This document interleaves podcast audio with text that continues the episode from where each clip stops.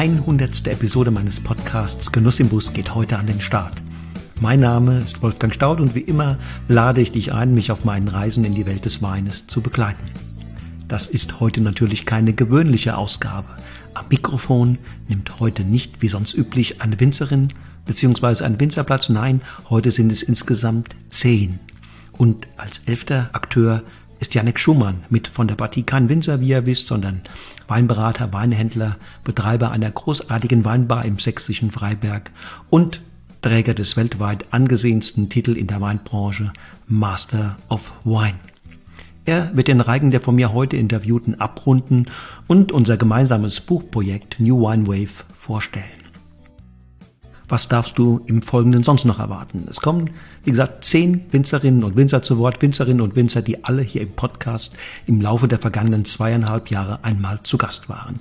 Mit jeder bzw. jedem will ich ein aktuell besonders brisantes Thema erörtern und nehme mir dafür jeweils ungefähr zehn Minuten Zeit. Die Runde eröffnen wird Marie Raumland vom Sekthaus Raumland im rheinhessischen Flörsheim-Dalsheim. Mit ihr spreche ich über neue Entwicklungen und Trends auf dem deutschen Wein- und Sektmarkt. Mit Lisa Bund vom gleichnamigen Weingut in Nierstein diskutiere ich dann im Anschluss die Frage, wie erfolgreiche Positionierung für ein Weingut heute gelingt und worin ihre persönlichen Learnings der vergangenen zehn Jahre bestehen. Was eine Top-Weinbergslage kennzeichnet und welche Pflegemaßnahmen zu ihrem Erhalt erforderlich sind, erläutert mir Christian Runkel vom Appenheimer Weingut Bischel. Dann nimmt der Südtiroler Martin Goyer vom Bozner Weingut Brandseck am Mikrofon Platz. Er gilt als Spezialist für den sanften Rebschnitt. Mit ihm spreche ich über die Frage, welche Faktoren einen gesunden, intakten Weinberg ausmachen und welche Bedeutung in diesem Zusammenhang dem Erziehungssystem, dem Rebschnitt und dem Bodenmanagement zukommen. Von Janina Schmidt vom Weingut Materne und Schmidt in Winningen will ich wissen, mit welchen Strategien und weinbaulichen Maßnahmen sie in ihren Steil- und Terrassenlagen den Herausforderungen des Klimawandels begegnet. Mit dem Kaiserstühler Jungwinzer Friedrich Keller diskutiere ich den schmalen Pfad, den Tanz auf der Rasierklinge zwischen stilistischer Freiheit und fehlerhaftem Wein. Fabian Lassack aus dem württembergischen Hessichheim erläutert mir seine Strategie des Tanninmanagements und wie es gelingt, feine, seidige und ungemein elegante Rotweine auf Flaschen zu füllen, ohne dass es ihnen an Tiefe und Stoffigkeit mangelt. Mit dem Kellermeister vom Pfälzer Traditionsweingut Dr. Birkin Wolf, dem Italiener Nicola Libelli, vertiefe ich mich in die Welt der Pros und Cons der reduktiven bzw. oxidativen Weißweinbereitung. Wir sprechen über Kellerflora, Gär- und Reifebehälter, Hefekontakt, Batonage, BSA und vieles mehr. Laura Seuferts Job ist es dann im Anschluss, mir zu erklären, was eigentlich ein Naturwein ist und wie diese Spezies sich in der Herstellung und geschmacklich stilistisch von anderen Weinen, sogenannten Normalos, unterscheidet. Zuletzt kommt Sophie Christmann vom Pfälzer Weingut Christmann in Gimmeldingen zu Wort. Mit ihr spreche ich über die ambitionierte Szene junger deutscher Sektmacher und ihr persönlich jüngstes Herzensprojekt, die Kooperation mit Mathieu Kaufmann. Sehr gerne möchte ich die 100. Ausgabe meines Podcasts Genuss im Bus zum Anlass nehmen, Danke zu sagen. Vor allem und an erster Stelle sage ich all jenen Winzerinnen und Winzern Danke, die bisher hier zu Gast waren. Schön, dass ihr dabei wart und meine Fragen wohlwollend, manchmal sogar leidenschaftlich beantwortet habt. Ohne euch würde es diesen Podcast nicht geben. Ein ganz, ganz großes Dankeschön gilt natürlich auch den Hörerinnen und Hörern von Genuss im Bus. Ich verneige mich für euch allen, ihr, die ihr Woche für Woche immer wieder einschaltet und dabei seid, wenn ich eine neue Episode an den Start schicke. Gerade habe ich bis zum Jahresende in den 14-tägigen Rhythmus gewechselt. Den Grund dafür kennt ihr, nämlich meine umfänglichen Reise- und Rechercheaktivitäten rund um das neue Buchprojekt. Besonders danke ich all jenen, die mir begeisternde Feedbacks senden, positive Bewertungen abgeben und die Episoden im Freundeskreis oder auf Social Media teilen. Ihr seid großartig. Vielen Dank dafür. Und natürlich ist die 100. Episode auch eine gute Gelegenheit, an die Tage zurückzudenken, als alles seinen Anfang nahm. Die Idee zum Podcast ist auf einer Wanderung im französischen Medi in der Nähe von Sechignan von mir das erste Mal angedacht worden und dann nach intensiven Beratungen und Vorbereitungen rund ein Dreivierteljahr später als gemeinsames Projekt meines Freundes Frank Haupenthal und mir im Januar 2019 an den Start gegangen.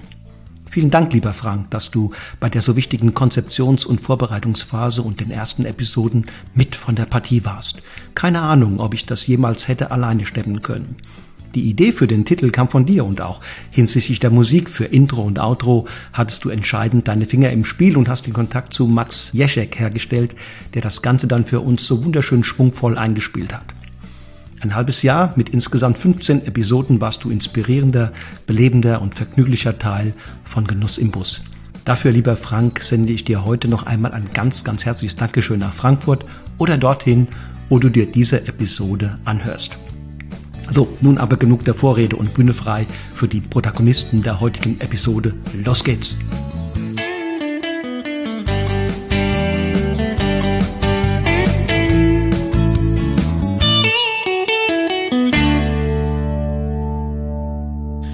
So, hallo, liebe Marie. Viele Grüße nach äh, Rheinhessen, nach Dalsheim.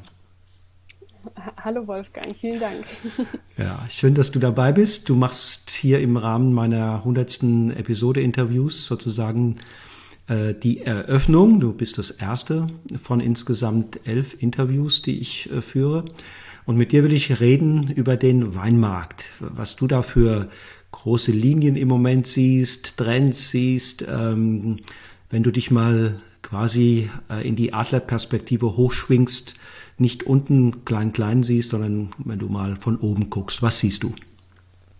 Ja, das ist ein gutes Stichwort, weil wir Winzer sind ja meistens in so einer Bubble, in so einer kleinen Blase. Deswegen, wenn man mal von oben guckt, äh, hat sich natürlich ähm, die letzten zwei Jahre, würde ich sagen, also seitdem auch äh, die Pandemie ausgebrochen ist, eigentlich ganz interessante Dinge ergeben, ähm, die einfach durch die gegebene Situation vorangetrieben wurden. Und ich glaube, auch wenn man sich die Zahlen äh, anschaut, bedeutet es vor allem, dass der äh, nationale Konsum von Wein äh, nach oben gestiegen ist, was jetzt nicht bedeutet, dass wir Deutschen mehr getrunken haben, sondern ähm, eher, dass wir mehr lokale Produkte und somit auch äh, lokalen Wein aus Deutschland konsumiert haben. Und äh, das finde ich eigentlich ganz spannend, weil wenn man da mal in die Tiefe geht, sieht man vor allem auch, dass ähm, Leute neugier neugieriger geworden sind. Ich kann es als Winzer bestätigen, dass wir ganz tolle Neukunden in dieser Zeit dazu gewonnen haben, die auch nicht nur die Basis äh, verkostet und getrunken haben, sondern vor allem auch an hochwertigen Produkten Interesse haben und somit sich gerade bei deutschen Weingütern auch mal durch die Sortimente äh, probiert haben.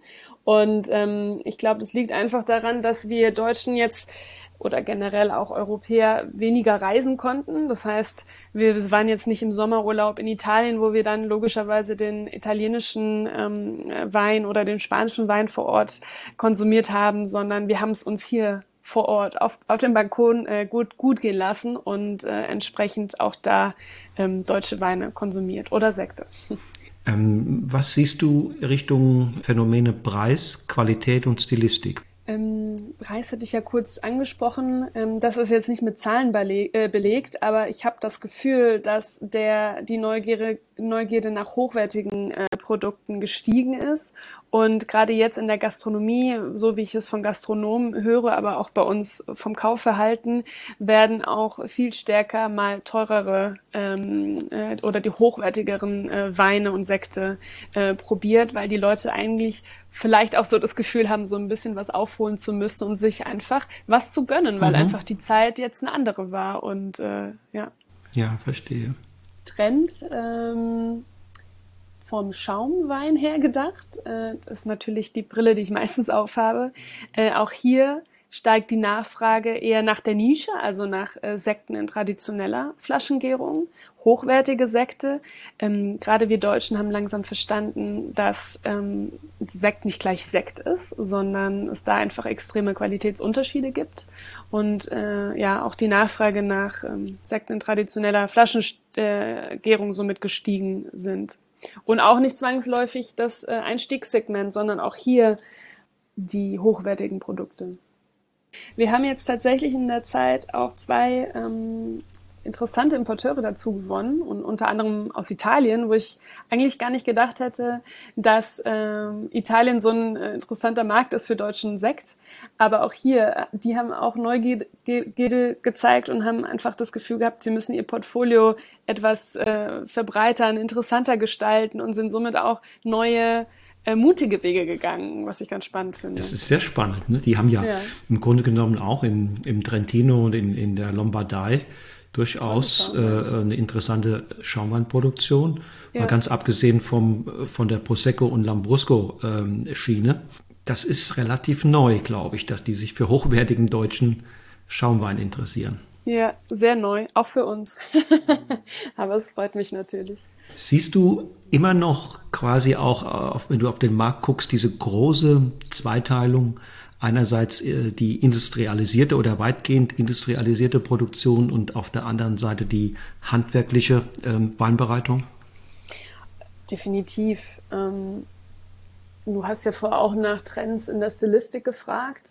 Ich glaube, gerade dieses Thema, Thema biodynamischer Ausbau äh, und somit, das geht ja auch mit einer gewissen Stilistik einher. Äh, da ist das Interesse extrem hoch. Auch dafür habe ich leider keine Zahlen jetzt aktuell vorliegen, aber ähm, ich glaube auch diesbezüglich äh, werden Konsumenten neugieriger, weil man merkt, dass ähm, da ein sehr tolles Handwerk dahinter steckt und man sich sehr viel Zeit und Mühe nimmt, um, um Produkte diesbezüglich in biodynamischem Anbau herzustellen. Ähm, ansonsten natürlich haben wir immer noch die, die großen Kellereien und eher industrialisierten Produkte, was den Wein betrifft in Deutschland. Ich glaube, das gehört tatsächlich einfach zu unserer deutschen DNA auch dazu. Ähm, das ist sich, das kann man sich wahrscheinlich aus dem deutschen Markt auch nicht äh, mehr wegdenken. Äh, dennoch habe ich schon das Gefühl, dass ja diese beiden Bereiche äh, gleichgültig nebeneinander leben. Jeder hat so seine Zielgruppe, aber ähm, wir und gerade ich als Winzerin oder unsere Familie, wir beschäftigen uns natürlich vor allem eben mit dem Teil, der nicht ganz so industrialisiert ist. Ja. Das sagt dein Bauchgefühl. Ich habe du hast wahrscheinlich keine Zahlen vorliegen, aber steigt die Zahl der Winzer, die Wert legen auf Nachhaltigkeit, die Wert legen auf Ökologie bei der Weinbereitung? Mein Gefühl sagt ja. Und ähm, ich sage auch immer, es liegt jetzt an unserer Generation. Da beschäftige ich mich ganz extrem mit meiner Schwester oder auch mit ihrem Mann, der bei uns den Außenbetrieb ähm, verantwortet.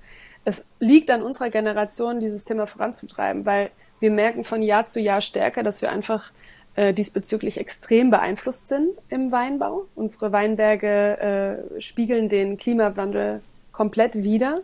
Und entsprechend müssen wir da einfach handeln. Und, äh, und dazu gehört in meinen Augen äh, als allererste Basis der biologische Anbau und als nächsten Schritt, wenn man diese Philosophie eingehen möchte, auch der biodynamische Anbau. Ja gut, es spielt ja im Spannungsfeld letztlich der Phänomene ähm, Eigenverantwortung ne, für, ja. für, für das Wohlergehen des Betriebes, aber auch mhm. Verantwortung im Grunde genommen äh, für die Gesamtentwicklung. Definitiv. Ähm, man muss ja immer überlegen, man, man kann solche Schritte entweder durchsetzen, indem man selber davon überzeugt ist und daran glaubt, oder wenn es schon zu spät ist, dass die Politik vielleicht irgendwann auch gewisse äh, Vorgaben äh, macht, dass wir darüber da gar nicht mehr drum herum kommen. Und da sage ich lieber proaktiv gewisse Dinge angehen, weil wir diesen Klimawandel so sehr spüren, äh, bevor es zu spät ist. Gibt es Neuigkeiten bei der Verteilung Weißwein, Rotwein oder Rosé? Tja, da kann ich dir tatsächlich nur äh, Zahlen bezüglich äh, Sekt und Schaumwein sagen. Und zwar, ich glaube, 15 Prozent aller in Deutschland konsumierten Schaumweine sind mittlerweile Rosé, was ich eigentlich relativ äh, stark finde. Ähm, der Schaumweinmarkt in Deutschland ist relativ stabil im Vergleich zu letztem Jahr. Ähm, aber auch da, wie schon gesagt, ist der Trend hin zu traditioneller Flaschengärung. Genau. Was vielleicht noch so ein Trend ist, das merken wir immer äh, bezüglich sehr speziellen Nachfragen, äh, ist zum Beispiel äh, dieser ganze Bereich alkoholfrei. Ähm, ich glaube, dieses Umweltbewusstsein spiegelt sich auch in Alkoholkonsum in gewisser Weise wieder. Und natürlich selbst diejenigen, die sehr gerne Wein konsumieren, sagen sich auch an dem einen oder anderen Tag, ach, heute könnte es mal was Alkoholfreies sein, aber dann auch hochwertig. Ähm, also ich glaube, da das ist auch ein interessantes Spannungsfeld, was sich gerade auftut oder schon aufgetan hat in den letzten Jahren. Und was die Vertriebswege anbelangt, LEH sitzt ja sicherlich auch gerade nach Corona fest im Sattel. Ähm, mhm. Wie sieht das aus beim Fachhandel und ähm, bei den Winzern selbst, der Abrufverkauf? Ja, wenn man jetzt zum Abrufverkauf auch den Online-Versand hinzufügt, dann würde ich sagen, ist es stark gewachsen. Natürlich in den letzten zwei Jahren war bei uns jetzt persönlich viel, viel, viel weniger Kunden vor Ort. Die haben dann ihre Bestellung meistens per Telefon oder äh, E-Mail aufgegeben oder über, über einen Online-Shop. Ähm, allerdings war das quasi, glaube ich, auch die Rettung für viele Weingüter, weil natürlich dieser komplette Bereich Gastronomie leider weggebrochen ist. Ähm, ich glaube, aus der Zeit gestärkt hervorgingen natürlich die klassischen Händler, die da auch unterschiedlich kreativ waren, um, um ihren Absatz anzukurbeln. Aber natürlich gerade, man hört es auch immer wieder in den Medien, diese ganz klassischen Wein-Online-Versender, die da natürlich auch ähm, von der Krise profitiert haben. Ähm, ich merke aber jetzt schon wieder, und ich hoffe, das dauert natürlich an für uns alle, äh, dass die Gastronomen, Gastronomen jetzt einfach extrem viel Lust haben und auch Begeisterungsfähigkeit mitbringen, mhm. um einfach diese Wiedereröffnung jetzt so positiv wie möglich zu gestalten und auch gemeinsam tolle Formate angehen, gemeinsam mit den Winzern, um ähm, hier den Kunden einfach tolles, tolle, tolle Dinge zu zeigen und zu bieten. Vor Ort, nicht mehr online. Was würdest du den, den Winzern und dann vielleicht auch der Gastronomie zurufen wollen, wie man sich zukunftstauglich, zukunftsfähig positioniert? Was sind da aus deiner Erfahrung, was ist für die Positionierung am Markt jetzt im Jahre 2021 äh, erfolgsversprechend? Also ich, ich habe das Gefühl, dass in den letzten zwei Jahren sowohl die Winzer wie aber auch Winzer und Gastronomen extrem zusammengerückt sind, weil man versucht hat, äh, nicht alleine seinen Weg zu gehen, sondern über Kooperationen sich, seine eigene Marke, seine eigenen Weine, aber auch die Partner zu stärken. Uns hat das emotional total berührt, weil wir dadurch auch ganz, ganz tolle Verknüpfungen hatten, äh, die wir so davor noch nicht hatten.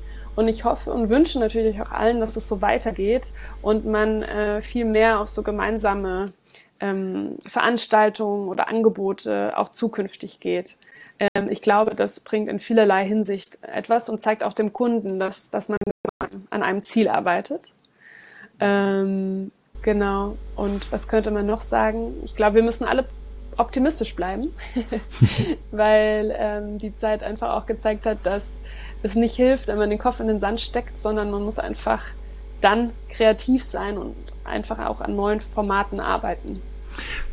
Mit Positionierung lässt sich ja auch sowas verbinden wie Profil zeigen, ne? Ähm, mhm. Ähm, äh, Kante zeigen, äh, Profilschärfe entwickeln, ja. sich auch im Grunde genommen Emotionalität trauen oder Persönlichkeit zu zeigen. Was kannst du damit anfangen? Äh, kann ich tatsächlich vor allem in diesem Jahr bestätigen. Wir ähm, haben jetzt Zeit beispielsweise genutzt, um uns ein paar Gedanken über unser Sortiment zu machen, über die Positionierung auch, über unser äh, Flaschen, unsere Flaschenausstattung und haben somit jetzt Anfang des Jahres ähm, eine neue Flaschenausstattung auf den Markt gebracht und auch hier viel stärker gezeigt, dass wir eine Familie sind. Das ist kein Industrieprodukt und wir arbeiten wirklich mit vollem Herzen daran ähm, tolle Produkte zu produzieren und die auch nach außen sichtbar zu machen. Und dass äh, die Rückmeldung, die wir dazu bekommen haben, war so toll und auch zum Teil so persönlich und, und positiv, das äh, erfreut einen dann extrem, weil man einfach ja, keine, keine Show macht, sondern einfach das nach außen zeigt, was man wirklich ist und wie man fühlt. Und, und ich glaube, dieses Thema Authentiz Authentizität spielt in dem Rahmen eine extrem wichtige Rolle. Hm, ja. Definitiv, definitiv. Die, die Menschen lieben ähm, Menschen, die äh, zum Anfassen sind, die Persönlichkeit zeigen, glaube genau. ich, ja. Äh, ja. Und was, was äh, ist deine Botschaft für die, für die Weintrinker, für die Konsumenten? Ähm sich mit dem Wein oder dem Getränk, was man trinkt, zu beschäftigen. Weil ähm, am Ende in jeder Flasche steckt meistens äh, die, das Handwerk eines Menschen, entsprechend auch Emotionen und ganz, ganz viele Gedanken, die wir uns tagtäglich machen, wie wir unsere Produkte produzieren möchten, herstellen möchten.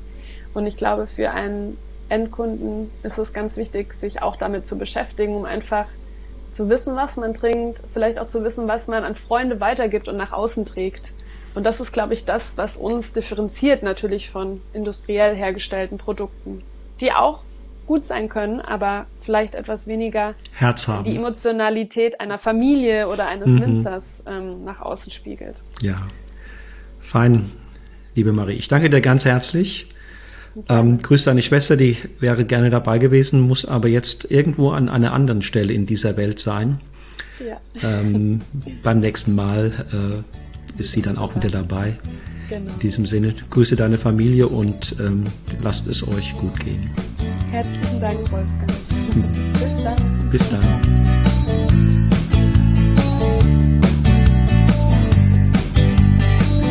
Hallo Lisa, viele Grüße nach Nierstein. Hallo Wolfgang. Ja, fein, dass du Zeit hast. Äh, du weißt, um, über was wir reden wollen, über äh, die Marktpositionierung eines, eines Weinbaubetriebs, äh, eines Winzerbetriebs. Und ähm, im Vorhinein habe ich mir überlegt, Mensch, was muss ein Winzer sich für Gedanken machen, wenn er da erfolgreich dieses Projekt angeht? Und da ist mir aufgefallen, dass es da ein Innen und ein Außen gibt. Das Innen besteht mehr so aus euren Anlagen, Temperament, Grundüberzeugungen, ähm, vielleicht auch das, was man so an, an Lagenportfolio mitbringt. Vielleicht gibt es auch eine gewisse Tradition in der Familie und es gibt ein Außen, nämlich den Markt, Marktanforderungen, Consumer-Trends äh, mit. Und da habe ich mich gefragt, wie habt ihr das eigentlich angegangen? Von außen betrachtet scheint es sehr gut gelungen zu sein. Äh, aber wie war der Prozess für euch und was würdest du vielleicht im Nachhinein ändern oder was war besonders gut? Also besonders gut für uns war, dass wir ähm, gleich von Anfang an unserer Überzeugung gefolgt sind und dass wir ähm, Qualität an erste Stelle gesetzt haben und da auch keine Kompromisse eingegangen sind. Also wir haben unsere Rebfläche eher verkleinert als vergrößert. Wir haben uns ähm, konzentriert auf die wichtigsten Weine, auf die wichtigsten Rebsorten, auf unsere wichtigsten Lagen und ähm, gelernt, die auch ja einfach kennenzulernen, einzuschätzen und ähm, mit denen äh, durch dick und dünn die Jahrgänge, die wir bisher erlebt haben. Also wir haben jetzt auch zehn Jahrgänge eigentlich. 2011 ähm, war praktisch äh, der, die Übergabe. Zehn Jahrgänge, in denen wir tolle Erfahrungen sammeln konnten. Und ähm, das war ganz wichtig für uns. Und um das Ganze und uns frei zu machen von, von Altlast, von den äh, Traditionen, die vielleicht uns gebremst hatten, war die Umbenennung in Weingut Lisabrunn halt äh, genau der richtige Schritt. Also wir haben halt was komplett Neues angefangen. Wir wurden nicht verglichen mit dem, was vorher war oder wie es jetzt ähm, die Eltern oder Großeltern gemacht haben. Wir hatten halt einfach die Möglichkeit, uns, also mein Mann und ich machen das Weingut zusammen, Bastian und ich, ähm, uns selbst zu verwirklichen und die Weine zu machen, auf die wir Spaß haben, an denen wir Spaß haben, die wir machen wollen, die uns interessieren und die uns ähm, auch, ja. Mhm, das heißt also, wenn ich das richtig verstanden habe, wichtiger für euch war jetzt nicht, was will der Markt, äh, sondern wichtiger war, was wollen wir, was macht uns Spaß äh, und, und ja, mit was können wir uns auch ähm, identifizieren. Ja, das stimmt. Also viele Trends ähm, sind wir jetzt auch nicht unbedingt mitgegangen. Also ähm, wir äh, haben nie ein Blanc de Noir gemacht und wir sind auch keine ähm, äh, Orange Wein und äh, Steinfass ähm, geworden, sondern wir haben uns auf das konzentriert, was wir für uns als ähm, als die Nummer eins und als das Wichtigste ähm, für unsere Qualität angesehen haben. Und wir haben dafür halt auch, wenn man dann zu dem Thema Konkurrenz oder viel mehr Kollegen gehen will, halt auch viel probiert. Also das, das ist halt das ganz Wichtige dabei auch, dass man immer die Augen offen hält, dass wir ähm, wir lassen uns von außen beeinflussen, aber weniger von der Nachfrage, mhm. ähm, sondern mhm. vielmehr von dem, wie es die Großen machen, wie es die ganz Großen ganz richtig machen und ähm, das äh, beeinflusst natürlich unser Handeln dann auch. Aber das ist dann mehr ein Feinjustieren. Ne? Das sind also nicht äh, so, dass ihr da grundsätzlich permanent äh, eure Positionierung in Frage stellt, sondern da habt ihr eine Linie gefunden und das, was ihr da an, sagen wir mal, an Inspirationen euch in der Welt holt, das nutzt ihr, ich sag mal, fürs Feinjustieren. Genau, ja, da hast du recht. Und ja. ähm, wenn, ich, wenn ich euch auch bisher richtig beobachtet habe, äh, seid ihr auch durchaus ein Freund von internationalen Rebsorten. Ähm, war das von Anfang an so oder ist das eher eine neuere Entwicklung? Ähm, von Anfang an waren wir, also wenn man jetzt mit äh, elterlichen Betrieben vergleicht, ähm, hatten wir typisch rein hessisch ein ähm, äh, buntes Sammelsurium aus ganz ja. vielen Rebsorten. Also es gibt ja Leute, die sagen, das ist der Bauchladen. Mhm. Es ist halt, ähm, ja, es gibt, wir hatten viele Rebsorten. Das heißt, wir haben uns nie nur auf eine festgelegt.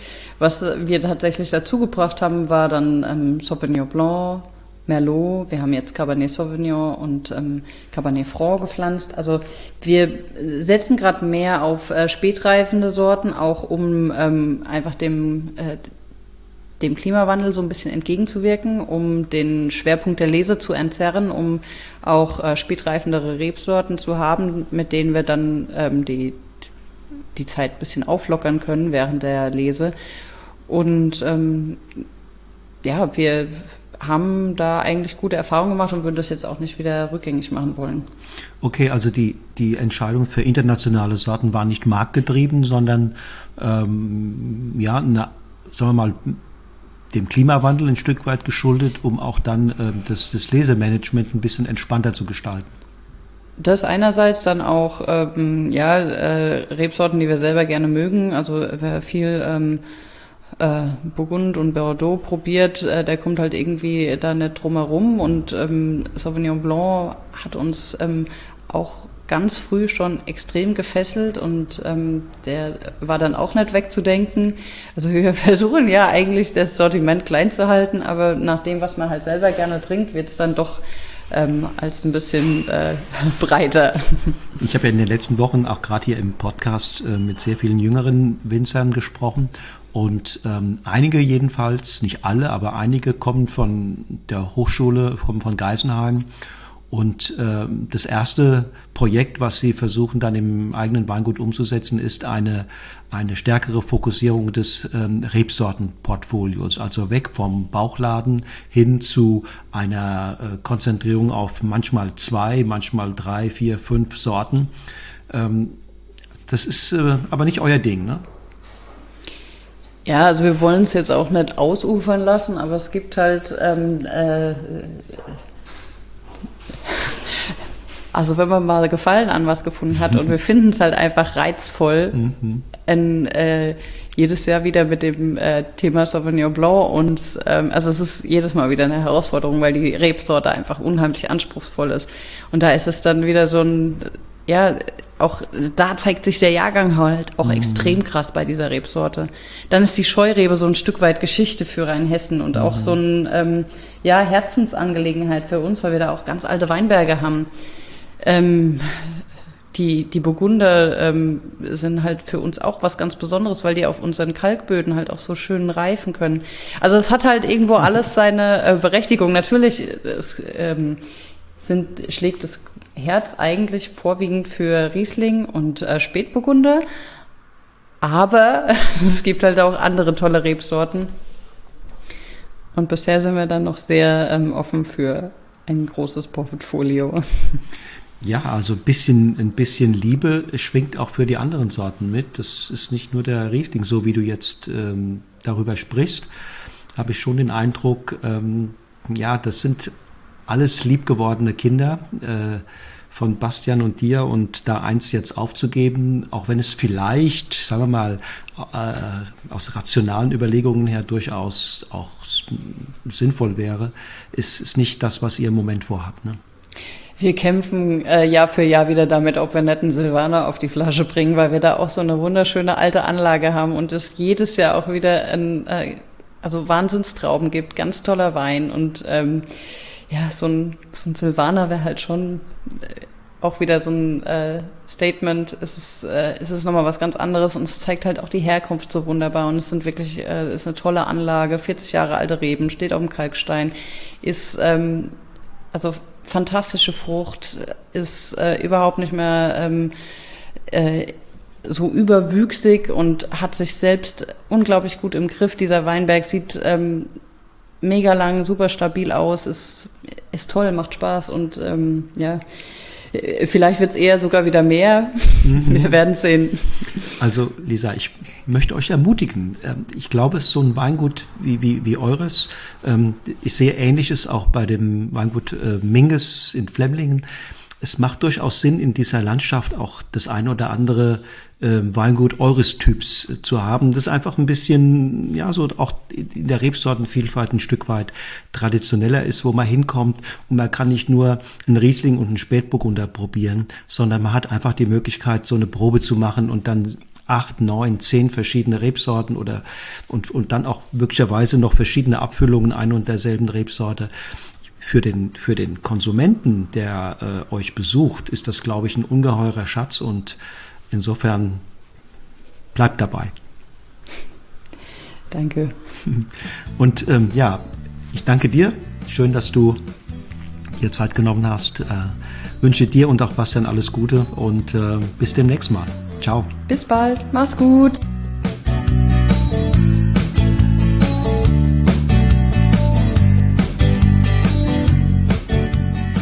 Hallo Christian, viele Grüße nach Appenheim. Ja, hallo Wolfgang, grüß dich. Ähm, mit dir will ich heute reden über, äh, was ist eigentlich eine große Lage? Das Weingesetz hat sich ja nun just auch äh, verändert. Ähm, wir gehen nicht mehr ja, vor den klassischen Bezeichnungen so aus wie früher. Öxle bestimmt sozusagen die Güte eines Weines, Kabinett und aufwärts, sondern wir haben jetzt eher was Lagenbezogenes und ähm, da gibt's so eine Stufenfolge. Ja, so der Basiswein, es wird oft als Gutswein bezeichnet, dann haben wir den Ortswein, dann folgen erste Lagen und große Lagen. Und jetzt meine Frage an, an dich.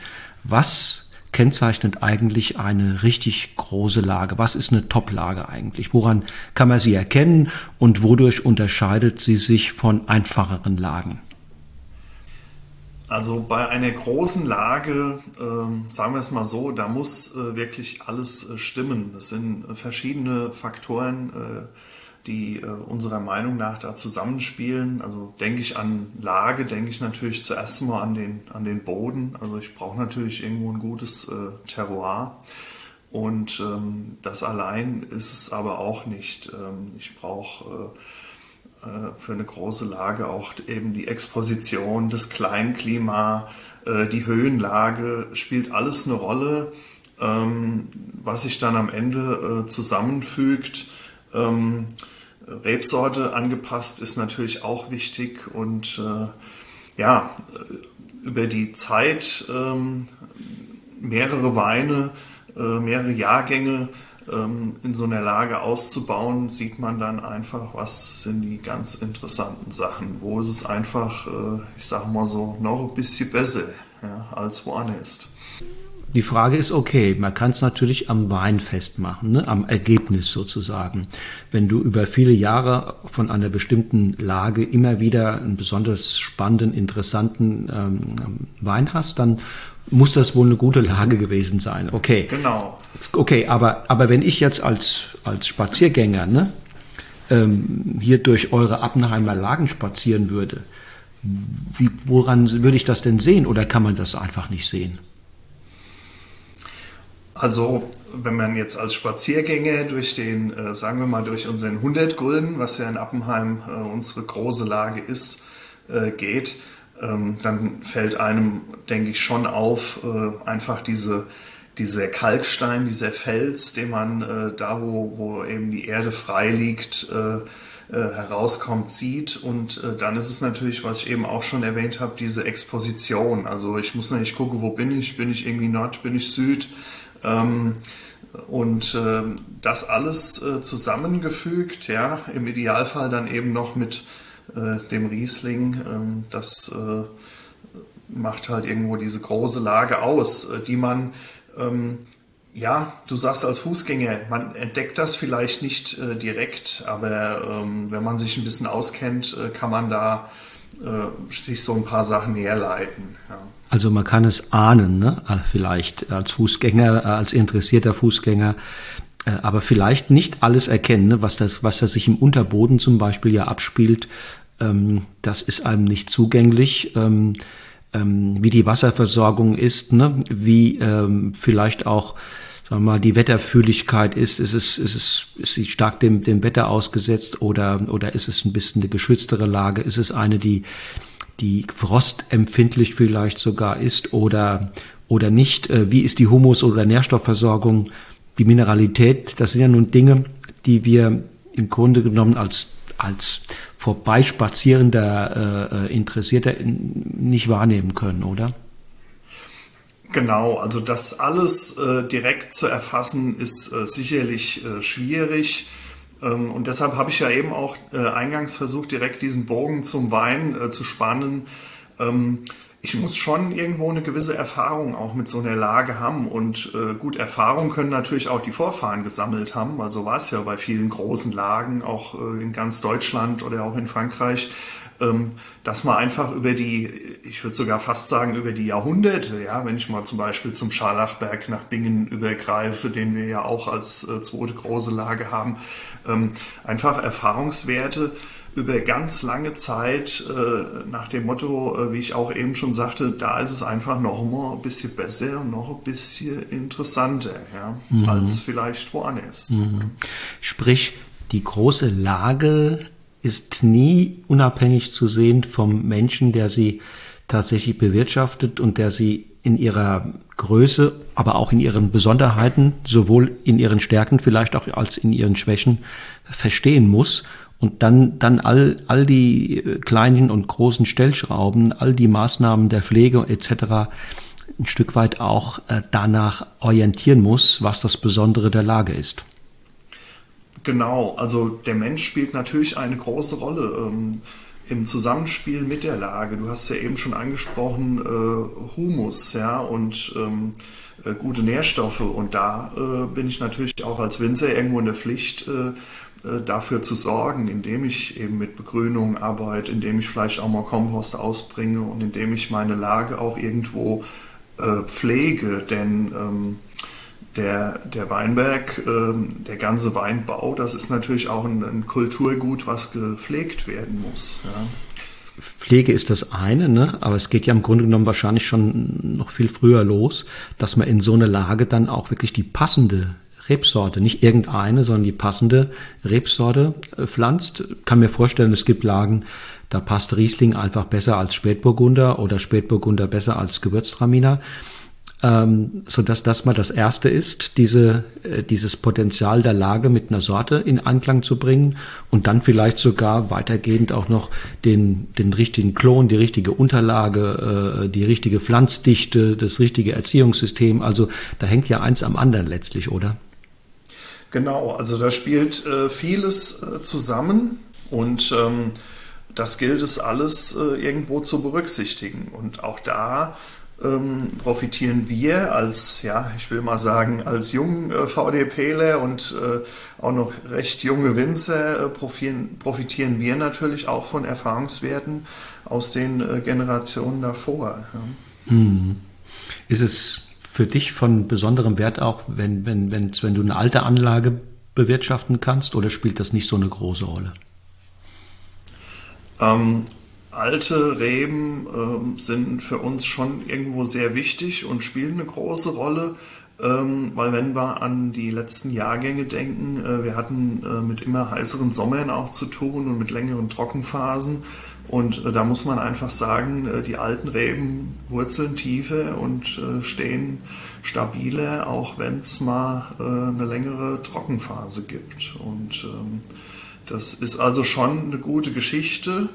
Ähm, nichtsdestotrotz, äh, wenn, wenn zum Beispiel die Sorte nicht passt oder der Klon nicht äh, passt, äh, gehen wir mal zum Spätburgunder, wo es da ja äh, auch viele äh, ganz viele Varianzen gibt, ähm, dann kannst du dich noch so sehr abmühen und du wirst äh, unter Umständen auch in einer guten Lage keinen ganz großen, und wir reden jetzt wirklich von dem Besten der Besten, der Spitze, keinen ganz großen Wein hinkriegen, weil es vielleicht einfach mit der Geschichte nicht möglich ist. Ja. Mhm. Mhm, verstehe. Christian, wie ist es eigentlich? mit äh, der langen Perspektive. Ne? Wir haben ja immer noch Monokulturen in, in unserem in der, in der Weinbereitung, im Weinbau. Äh, so eine gute Lage kann die sich auch mal verzehren, ausnutzen? Ist da mal irgendwann auch ein, ein, Ende möglich, dass man sagt, Mensch, ja, da haben wir jetzt 100, 200 Jahre Weinbau betrieben, die, die Lage, äh, ja, die, irgendwann ist die, äh, ist die Milch gegeben, ne? Mhm. Also das ist ein großes Thema, auch Stichwort äh, Klimawandel. Ähm, das wird ja äh, in vielen Bereichen diskutiert. Ähm, dazu möchte ich noch sagen, also wir in Deutschland haben im Weinbau, ähm, du sprichst ja auch mit vielen Kollegen, äh, ich denke jetzt gerade an die Mosel oder auch an die Saar, die ja eher ein bisschen kühler sind. wir haben von dieser schleichenden Klimaerwärmung eigentlich profitiert, weil wir ähm, einfach ein Füllhorn an, an guten Jahrgängen mittlerweile hinbekommen. Und ähm, ähm, klar ändern sich die Dinge, aber man kann, äh, jetzt sind wir wieder beim Mensch, beim Winzer, man kann natürlich auch irgendwo ein bisschen darauf einwirken. Dann äh, lasse ich halt immer wieder mehr Blätter dran ja, und nehme nicht so viel weg, äh, um, um wieder ein bisschen mehr Schatten zu schaffen. Ähm, wenn ich äh, eben diese Trockenphasen habe, dann äh, muss ich auch mal ein bisschen was umbrechen oder muss meine Begrünung flach halten, in der Zeit wassersparend äh, agieren. Äh, umgekehrt, wenn es dann mal längere Nassphasen sind, dann kann ich auch wieder ein bisschen Dampf rausnehmen auf andere Weise. Also ähm, man muss da immer angepasst am Ball bleiben, aber ich sehe für uns in Deutschland, ähm, auch wenn sich der Weinbau äh, welt äh, global äh, gesehen etwas nach Norden verschiebt langfristig, ich sehe für uns in Deutschland keine Probleme. Also bei uns ist eigentlich alles, alles gut, ganz ehrlich. Jetzt haben wir Juni 2021. Ähm, ähm, du hast vorhin gesagt, du hast äh, bewirtschaftest zwei ähm, große Lagen, einmal den 100 Gulden in Appenheim und dann den Scharlachberg in Bingen. Äh, zwei ganz unterschiedliche Ecken letztlich ähm, und auch komplett andere Lagen. Ähm, wie verhalten sich beide Lagen jetzt im Juni 21? Was musst du tun, um äh, sozusagen da jetzt eine gute Ernte äh, im Herbst vorzubereiten?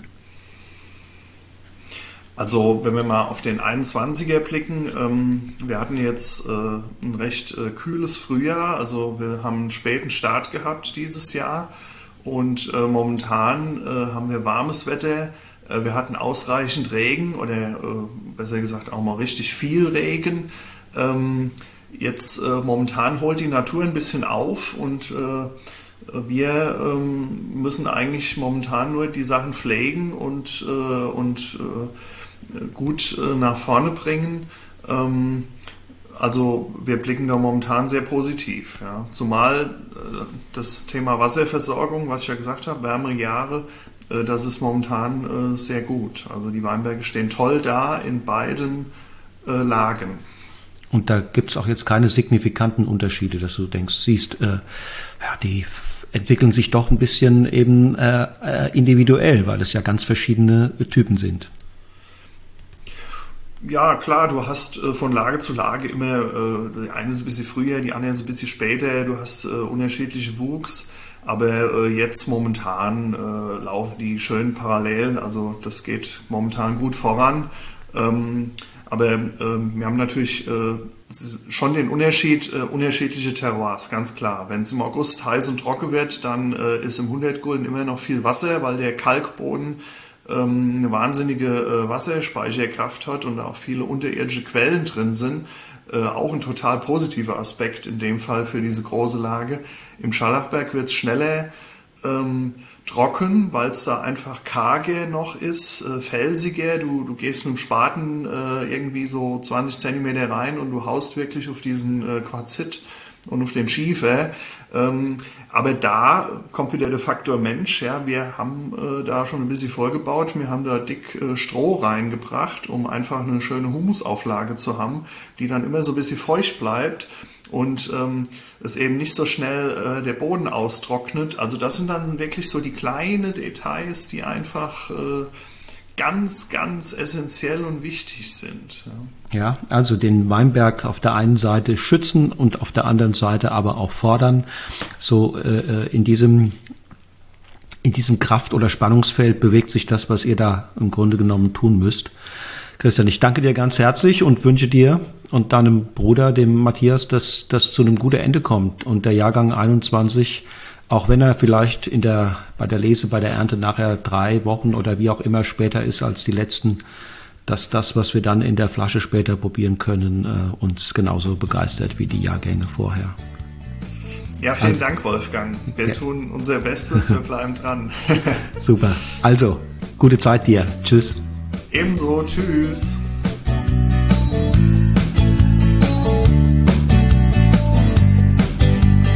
Hallo lieber Martin nach Bozen. Hallo Wolfgang. Schön, dass wir uns mal wieder hören. Äh, es wird Zeit, dass wir uns mal wieder sehen. Ähm, da werde ich demnächst mal für sorgen. Heute, heute will ich reden mit dir ähm, über ein Thema, nämlich über die Bedeutung der Gesundheit der Rebanlagen. Wir wissen ja alle, dass für die gute äh, Trauben und dann auch für die gute äh, Weinqualität verschiedene Dinge verantwortlich sind. Da ist die Lage natürlich als solche äh, von Bedeutung, die Rebsorte, dann vielleicht auch der Klon oder die Unterlage, die Genetik, das Wetter natürlich. Jeder Jahrgang ist ein Stück weit anders. Aber nicht zu unterschätzen ist sicherlich auch die Gesundheit der Anlage, sowohl für die Qualität des aktuellen Jahrgangs, aber auch natürlich für die, für alle zukünftigen Ernten ist das ein wichtiger Faktor. Ähm, wie sieht das, äh, wie stellt das Problem sich oder das Phänomen sich aus deiner Sicht? Ja, ich denke, äh, so, so wie es auch beim Menschen ist, ist die, die, die Gesundheit, die grundsätzliche Gesundheit des Körpers einfach wahnsinnig wichtig und bei den Reben ist es halt ebenso. Ne? Zur guten Lage gehört dann halt auch eine gute, eine gute Physis dazu und auf die muss man halt schauen, damit man äh, lange, gesunde und vitale Reben hat und äh, dementsprechend muss man halt mit den Rebstöcken Stöcken umgehen. Okay, ähm, dementsprechend muss man umgehen. Was heißt das denn? Was heißt das denn konkret? Was sollte man tun und was sollte man besser lassen? Ja, mal grundsätzlich ist es einfach so, dass die Rebe ja eine Liane ist und nur durch unsere Kulturtechnik in gewissen Rahmen zwängt worden ist, weil eigentlich will die Rebe ja wild irgendwo hinwachsen und nicht unbedingt geschnitten werden, nur äh, mal abbrechen vom Wind oder so, damit sich dann wieder neue Triebe bilden. Und deswegen, wir, wir nehmen riesigen Einfluss auf die, aufs Wesen der Rebe durch den, durch den Schnitt und durch die, durch die Laubarbeit, aber hauptsächlich durch den Winterschnitt. Und wenn man schon so großen Einfluss nimmt, dann sollte man sich halt schon ein bisschen Gedanken machen, dass der Einfluss eben nicht so ist, dass man, äh, dass man die Rebe dann in ihren Wesen schädigt und, und da große Probleme verursacht. Ich mache da ganz einen einfachen Vergleich. Der Schnitt sollte halt so äh, funktionieren, wie, wie wir halt unseren Körper pflegen. Also äh, der Schnitt äh, ins, unserer, unserer Nägel und nicht unbedingt ein rücksichtsloses Amputieren des Armes, um äh, es mal ganz auf den Punkt zu bringen. Okay, das ist ja nun auch deshalb besonders wichtig, weil wir wissen ja alle, dass das ähm, der Weinbau nichts ist wie, wie Weizenanbau oder wie Zuckerrüben, äh, das von Jahr zu Jahr wieder neu losgeht, sondern, sondern das ist ähm, eine Sache, die zum Teil über Generationen ähm, halten soll und besonders alte Anlagen sind in der Lage, auch hohe Traubenqualitäten zu liefern. Also deswegen ist natürlich ähm, das besonders wichtig. Ähm, und man hat, glaube ich, den, die Pflanze in den letzten Jahrzehnten, vielleicht auch noch länger, gerade durch den Rebschnitt immer wieder übergebührend auch verletzt, oder? Ja, ich denke schon, man, man hat sich vielleicht äh, etwas von der Pflanze auch entfernt, von der Rebe und äh, nicht mehr so nachgedacht, wie das bereits äh, äh, Menschen vor unserer Generation getan haben, dass, dass, äh, dass die Rebkultivierung halt schon ganz eine besondere Geschichte ist und, und der Wert so einer Rebe äh, ein großer war. Und, äh, und das haben wir, denke ich, ein Stück weit vergessen, weil die Umtriebszeiten in den, in den äh, vorhergegangenen Jahrzehnten, speziell nach dem Zweiten Weltkrieg, halt äh, viel kürzer waren, weil, weil man mehr produzieren wollte, weil man die Rebe auch zu gewissen Teilen ausgenutzt hat. Und das alles hat halt nicht unbedingt dafür äh, Sorge getragen, dass wir gesunde und alte Reben haben, die, wie wir ja, denke ich, schon alle einverstanden sind, dann letzten Endes schon die höchste Qualität, wenn sie gesund und alt sind, äh, liefern an Trauben. Mhm. Gibt es ja seit, seit ein paar Jahren, mittlerweile vielleicht ein Jahr, ganzes Jahrzehnt ist es her, dass in Europa äh, die Runde macht, der sogenannte sanfte Rebschnitt. Ähm, und da gibt es so zwei Jungs in, im Friaul, die da gewisserweise auch die, die Urheberschaft vielleicht für dieses, für dieses neue Schnittsystem ähm, machen können. Simonit und Zirsch, ähm, ähm, soweit ich weiß, hast du auch bei denen mal gearbeitet oder zumindest auch diese Art des Rebschnitts gelernt, oder? Ja, genau. Äh, ist auch schon eine Zeit her und äh, ich habe da von 2009 bis 2015 äh, für die für diese Firma, für diese Rebschnitt, Rebschnitt äh, Beratungsfirma oder Reberziehungsberatungsfirma gearbeitet und äh, viele Betriebe kennenlernen äh, dürfen, viele viele Menschen, viele, viele, viel Erfahrung sammeln, viel gesehen und ähm, und einige Rückschlüsse auch für mich dann ziehen können, wie ich mit den Reben umgehe. Und äh, auf jeden Fall ein großer, ein großer Wert, den, äh, den Markus Simonit und Pier Paolo Sirta eingebracht haben wieder. Ähm, wobei sie ja nichts erfunden haben, sondern einfach wieder ähm, den Weinbauern und äh, etwas mehr gezeigt haben, wo man vielleicht wieder die Sinne schärfen sollte, um nicht äh, zu riskieren, dass man nach 20 Jahren bereits die, die Rebstöcke verliert. Und mhm. das, denke ich, haben sie gut hingekriegt, ja. Ist da ein wichtiges Element, dass man versucht, das Altholz nicht zu verletzen oder um, um was geht es eigentlich bei diesem sanften Rebschnitt?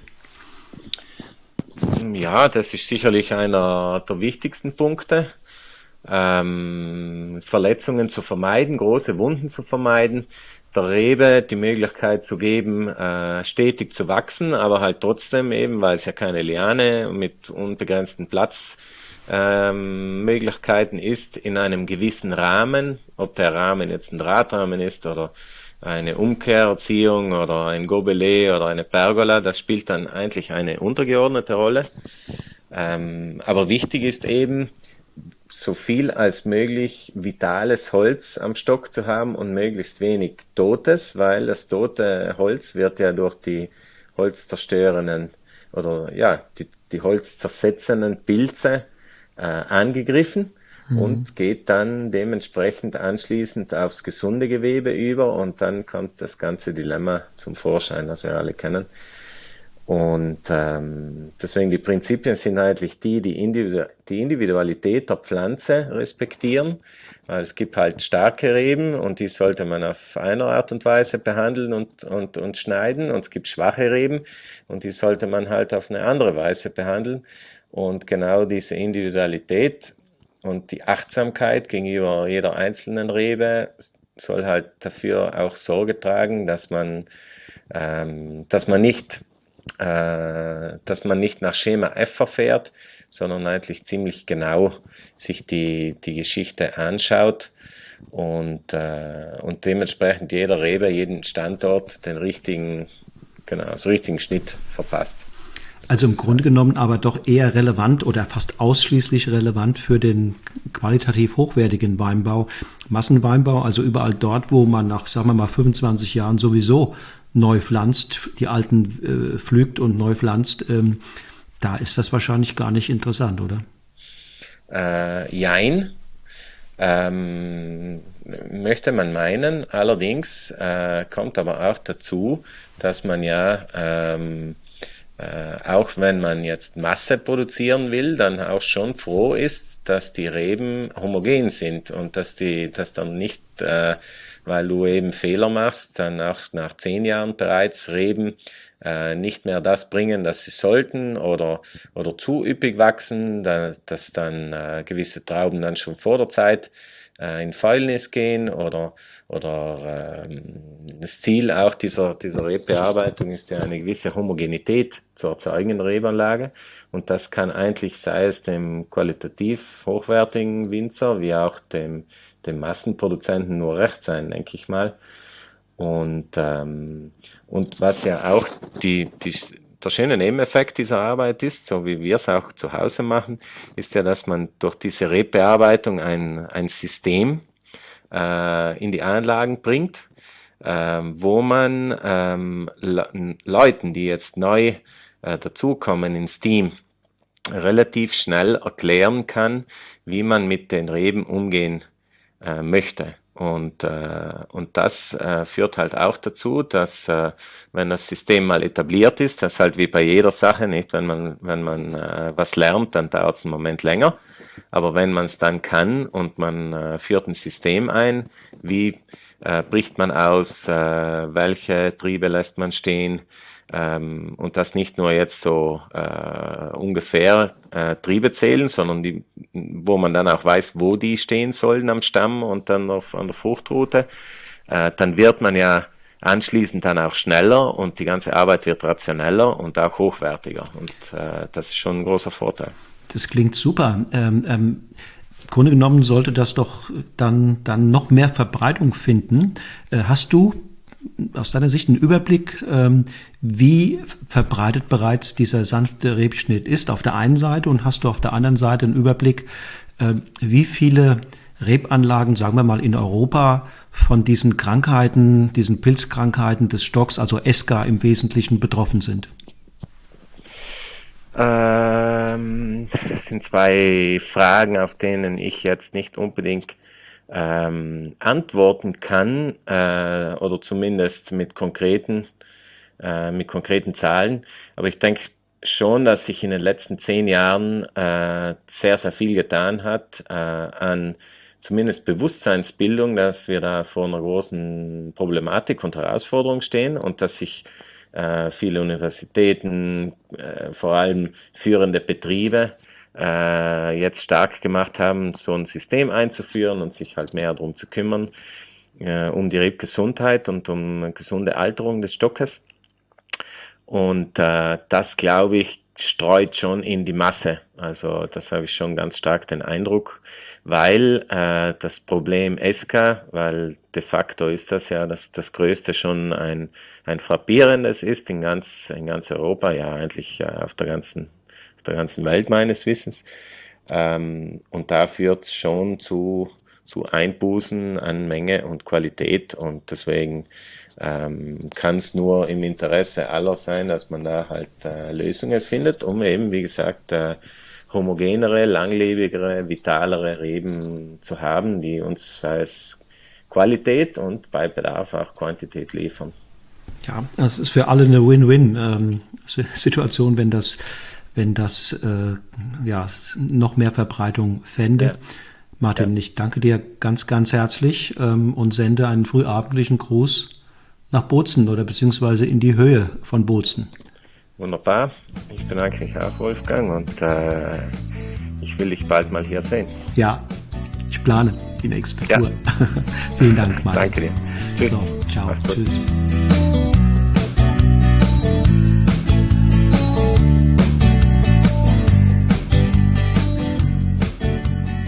Hallo Janina. Hallo Wolfgang. Alles gut bei euch an der Mosel? Alles super, ja. Es wächst und gedeiht. Perfekt. Ähm, meine Frage an dich, Janina. Sag mal, braucht man, um als Winzer oder Winzerin da an der Mosel, speziell bei euch in den Willinger Steil- und Terrassenlagen, braucht man da, um da Weinbau zu betreiben, um sich dort niederzulassen, einen, ja, sag mal, einen besonderen Spirit? Braucht man da vielleicht eine ganz besonders kraftvolle Vision? Muss man da noch mehr brennen für den Weinbau als in der Ebene? Ich glaube schon, weil wir hier wirklich einen Knochenjob leisten teilweise.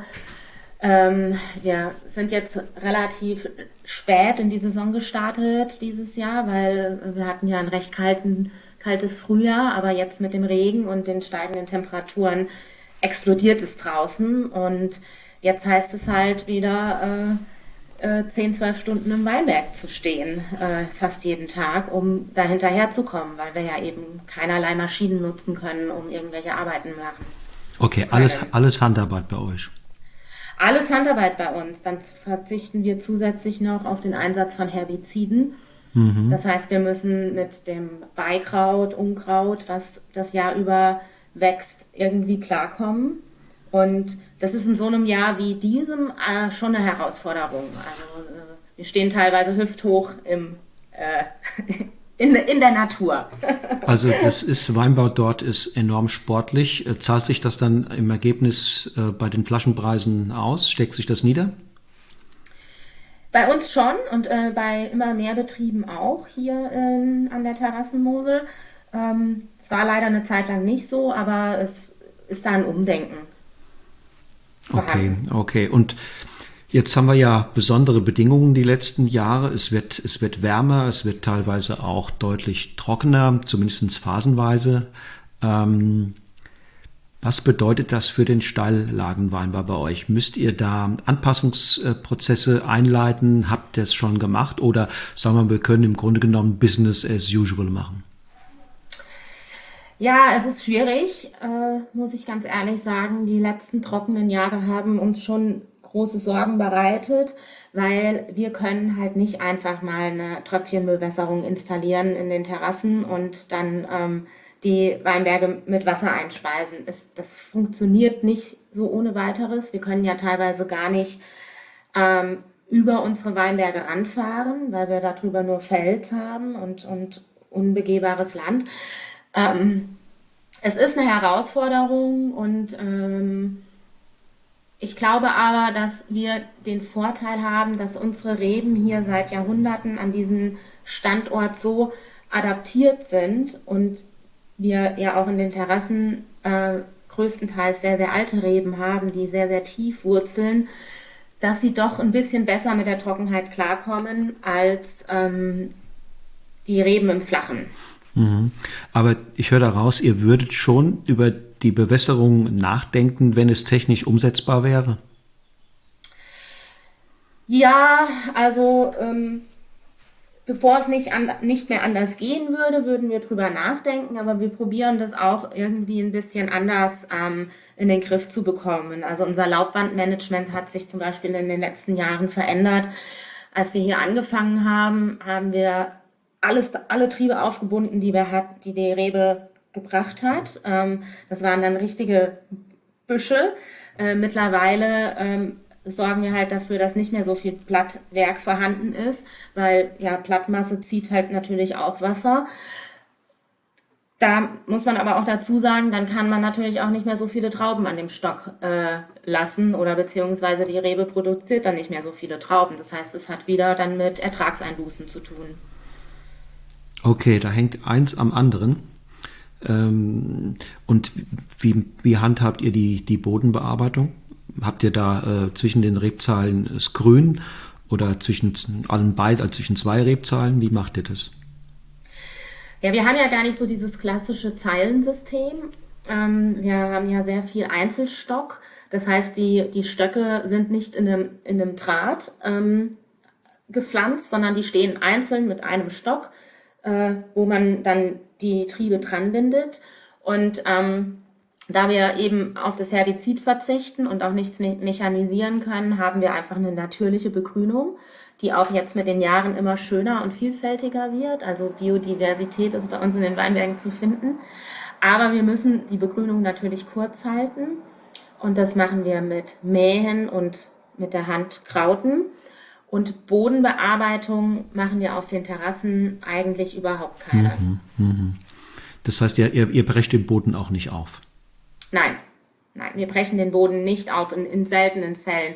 Aber wenn wir zum Beispiel Unkraut, wenn wir das krauten, dann brechen wir schon ein bisschen den Boden auf, ja, weil teilweise sind das ja richtige Wurzelballen, ähm, Äh, und äh, dann nimmt man natürlich äh, in, im oberirdischen Bereich auch eine, eine, Bodenbearbeitung vor. Aber es ist nicht zu vergleichen mit äh, einem Flug durch ein Weinberg zu fahren. Ein großes Thema ist ja auch Humusaufbau. Wie, wie sieht das bei, bei euch aus?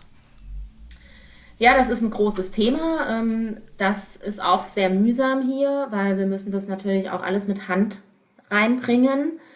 Äh, zum einen geben wir natürlich den Weinbergen zurück, was wir ihnen nehmen, zumindest teilweise zurück, indem wir äh, im Herbst den Trester zurück in die jeweiligen Weinberge fahren. Äh, zum anderen ähm, muss man halt auch immer wieder drüber nachdenken, ob man auch ähm, natürlichen Dünger äh, einbringt oder nicht. Im Moment verzichten wir darauf. Ähm, aber wir sehen auch, dass äh, teilweise die Terrassen schon im Ertrag ganz, ganz stark runtergehen. Und ähm, das Thema Erosion und die Erhalt der Trockenmauern ist wahrscheinlich auch etwas, was euch immer wieder beschäftigt. Genau, das ist äh, jeder Starkregen äh, lässt uns erstarren. ähm, und das ist auch, das ist, sind auch Projekte, die, die sind dann halt auch nicht mal irgendwie äh, in einem Tag gemacht. Wenn bei uns eine Mauer fällt, das kann halt wirklich zu einem, zu einem Projekt werden, was fast, fast nicht mehr zu bewältigen ist äh, heutzutage, weil einfach äh, zum einen fe fehlt das Know-how. Ähm, ich persönlich habe jetzt an einem zwar an einem Mauerbauseminar teilgenommen, aber ähm, das heißt noch nicht, dass ich eine Mauer bauen kann. Und jemanden zu finden, der das noch richtig gut kann, das wird halt auch immer schwieriger, weil äh, es gibt halt einfach nicht mehr so viele äh, Terrassenlagen. Und Erosion ähm, probieren wir halt damit in den Griff zu bekommen, dass wir halt eben das Unkraut nicht komplett vernichten, sondern dass es halt bleibt mit einer niedrig gehaltenen äh, Begrünung und das hält schon ganz gut dann auch den, den, die Weinberge, also die, die Steillagen zusammen, dass die nicht, nicht rutschen zumindest. Aber die Mauern fallen trotzdem leider. Mhm. Ich bin letztens da bei euch rumgelaufen, Burgstück und auch im, im Röttgen ähm, ja, habe ich das natürlich gesehen, ne? was mit den Mauern mitunter äh, passiert und dass es äh, hier und da einfach nur eine Frage der Zeit ist, wenn wieder eine mal fällt. Genau, das ist ähm, auch, man kann das auch überhaupt nicht vorhersehen. Wir haben Mauern, die, äh, die hatten schon, als wir den Weinberg übernommen haben, in 2012 dicke Risse und die stehen immer noch. Und wir haben andere Mauern, die sahen aus, als ob sie ähm, noch 100 Jahre stehen und sind gefallen. Also da steckt man nicht hinter, da passiert so viel im Boden, ähm, also hinter den Mauern äh, und kommt auch darauf an, wie sie gemauert sind. Ähm, und da steckt man einfach nicht dahinter. Also was ich raushöre, Janina, das ist ein, äh, das ist Weinbau dort für, für Helden, für echte Sportler auch. Ähm, wie blickst du in die Zukunft? Mehr mit Zuversicht oder eher mit, mit der bangen Befürchtung? Immer mit Zuversicht natürlich. Also wirklich. Ich bin ein ganz positiver Mensch und natürlich mache ich mir auch meine Sorgen. Aber ähm, ich sehe jetzt nicht das Ende des Steillagenweinbaus äh, aufgrund der, der Klimaveränderung. Und die Mosel zieht ja nach wie vor auch ähm, Fremde an, die, die sich dort niederlassen und äh, die Herausforderungen annehmen wollen. Auf jeden Fall, auf jeden Fall. Gerade hier in Winning. Wir sind hier wirklich ein Ort mit sehr vielen äh, jungen, talentierten Winzern, Quereinsteigern. Ähm, es ist wirklich schön, was, was hier passiert und, ähm, und auch nicht nur in Winning, eigentlich auch an der ganzen Mosel. Ähm, ich glaube, viele junge Leute haben irgendwie das Potenzial dieser Weinbauregion entdeckt und auch den, den Charme. Es ist, es ist halt ein, einfach was Wunderbares, wenn man das, was man letztendlich dann in die Flasche füllt, mit den eigenen Händen äh, großgezogen hat. Mm, mm. Klar, äh, der Charme und der Reiz, der von eurer Gegend ausgeht, ist das eine, hast du angesprochen. Die Kehrseite der Medaille ist sicherlich auch ähm, verantwortlich, dass da neue Neu Neuankömmlinge angezogen werden, ähm, nämlich dass einfach eine Reihe von Weinbergen brach liegen, die man einfach äh, einfacher bekommen kann als in anderen Gegenden. Genau, genau. Hier, hier kann man, äh, also brachliegende Weinberge kann man fast für umsonst bekommen, wenn man äh, die wieder äh, bepflanzen möchte. Und das hat natürlich einen Reiz, wenn man sich selbstständig machen möchte, weil man äh, erstmal nicht äh, Millionen investieren muss. Richtig. Also ich drücke dir die Daumen auch für den Jahrgang 2021. Ähm, grüße deine Kollegin, die Rebecca. Und, ja, ähm, gerne. Vielen Dank. Auf bald. Ja, auf bald und hoffentlich auch ein Glas auf bald. Sehr gerne.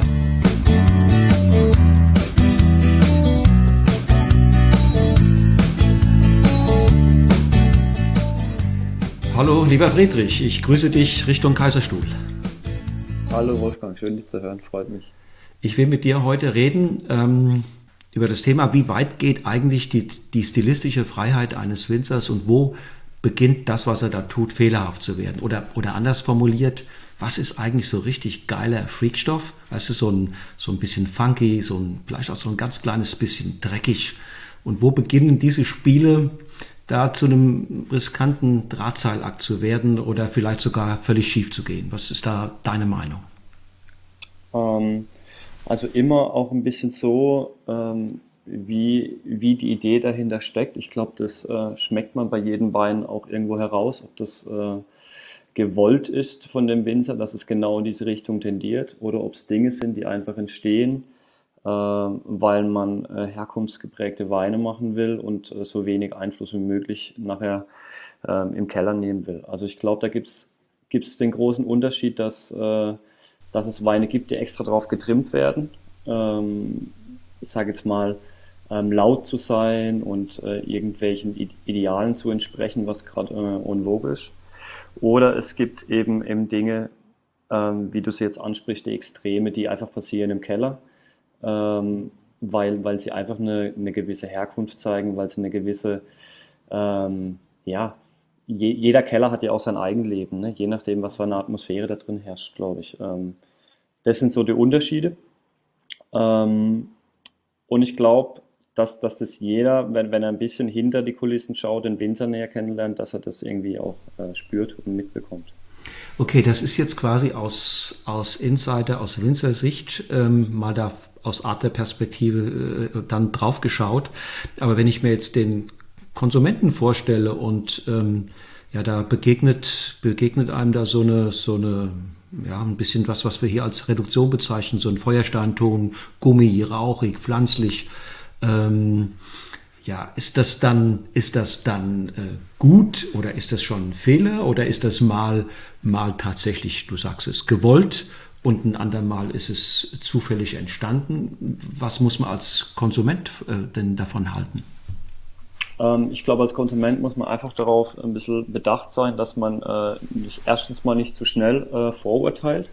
Und äh, das zweite oder der, der allerwichtigste Punkt bei jedem Wein ist eigentlich auch für mich, dass, äh, dass der Wein trotzdem in Balance stehen muss irgendwo. Und das äh, konjunktiert das ja eigentlich auch, äh, was ich vorher gesagt habe, mit äh, zu gewollt, wenn das eben so ist, dann, äh, dann ist das zu, dann, dann sticht das immer zu arg aus. Und, und das Thema ist einfach, dass der, dass der Wein im Fluss bleibt, in der, in der Balance bleibt und äh, so Dinge, wie du jetzt ansprichst mit Reduktion, einfach nochmal eine Nuance, eine Ebene drüber geben, aber halt nie alles andere übertönen. Das ist so vielleicht, äh, woran man sich so ein bisschen langangeln kann, wenn man, wenn man über so extreme ähm, Beispiele spricht, glaube ich. Ja. Und was sagst du jemand, der sagt, der stinkt doch? Das, ja gut, ähm, riech vielleicht das zweite, dritte Mal ein, gib ihm Luft. Es dann wirklich so, so extrem ist, dass du es nicht abkannst, dann, ähm, dann ist der Wein vielleicht auch einfach nichts für dich. Das, ähm, das muss man ganz offen und ehrlich sagen. Ich meine, du hast Freakstoff gesagt. Ähm, es ist auch wirklich für, für, ein, für, für, eine, für eine Nische gedacht irgendwo auch. Und von dem her ist das völlig okay, wenn es jemand sagt, meiner Meinung nach. Es ist aber doch schon so, ich denke, das ist doch auch deine Meinung, ähm, dass sich das Spektrum oder die Toleranz, sage ich mal, zumindest ähm, in, in, in bestimmten Consumer-Segmenten und auch bei Produzenten doch ein bisschen ein bisschen verbreitert hat. Also das, wo man im Grunde vielleicht vor 30 Jahren noch gesagt hätte, das ist doch nun eindeutig ein Fehler, das ist Böxer oder was auch immer. Mhm. Da sagt man heute, naja, das ist vielleicht eine Nuance, ne? Das ist vielleicht etwas, was vielleicht später auch mitunter nach, mit Flaschenreifung wieder ein Stück weit auch vergeht. Aber das toleriert man. Äh, und früher hätte man gesagt, das ist ein Fehler, oder? Ähm, ja, weil, weil es einfach äh, dann nicht so breit äh, produziert wurde vielleicht und weil, weil es nicht viel davon gab, aber ich glaube, dass das alles immer auch Phasen sind. Ne? Also ähm, dass wir uns darauf bewegen, dass, dass ein paar das machen, ähm, andere auf den Zug aufspringen ähm, und es dann irgendwann so in die Extreme getrieben wird, dass man dann wieder eher den Schritt zurückgeht. Also vielleicht hat man am Anfang dann erstmal Aufmerksamkeit drauf, ähm, auf dieses eine Thema. Ähm, wenn du jetzt vielleicht mal Reduktion als Beispiel nennst und im zweiten Schritt versuchst du aber einfach wieder, ähm, weil du, vielleicht wird man auch ein bisschen satt dran manchmal, den Schritt zurückzugehen ähm, und, und eher das zeitlosere Thema und ähm, eher so ein bisschen äh, wieder die Balance äh, suchend äh, sich einstellt. Mhm, ähm, mhm. also das finde find ich äh, bei vielen Dingen so, ne? es gibt immer diese Bewegung. Ähm, du, vor, vor ein paar Jahren war es Orange dann die Reduktion, jetzt ist natürlich ähm, jetzt ist Mäuseln war mal kurz in, ne? also wenn es zu extrem wird, dann natürlich nicht, aber man kann von allem ein bisschen was lernen einfach insgesamt ähm, und sich was rausziehen. Ähm, aber für mich sind das Phasen immer, das, ist, äh, das, das, das sind Wellen eigentlich, mhm. glaube ich, im Prinzip. Friedrich, du würdest aber nicht sagen, das ist auch ein Stück weit dieser neuen Offenheit geschuldet, die man auch als ja, Natural- oder Naturweinbewegung bezeichnen kann. Es wird im Grunde genommen so wenig eingegriffen, wie es geht.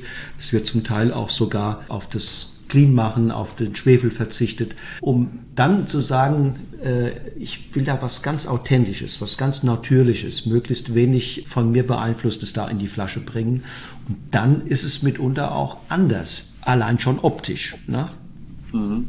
Ja, ja, du hast recht, auf jeden Fall. Aber ich will es gar nicht darauf beschränken, weil es gibt natürlich auch andere modische Ausprägungen, immer wie, wie jetzt Restzucker zum Beispiel damals oder äh, früher noch kalt, richtig kalt vergärende vergorene Sachen.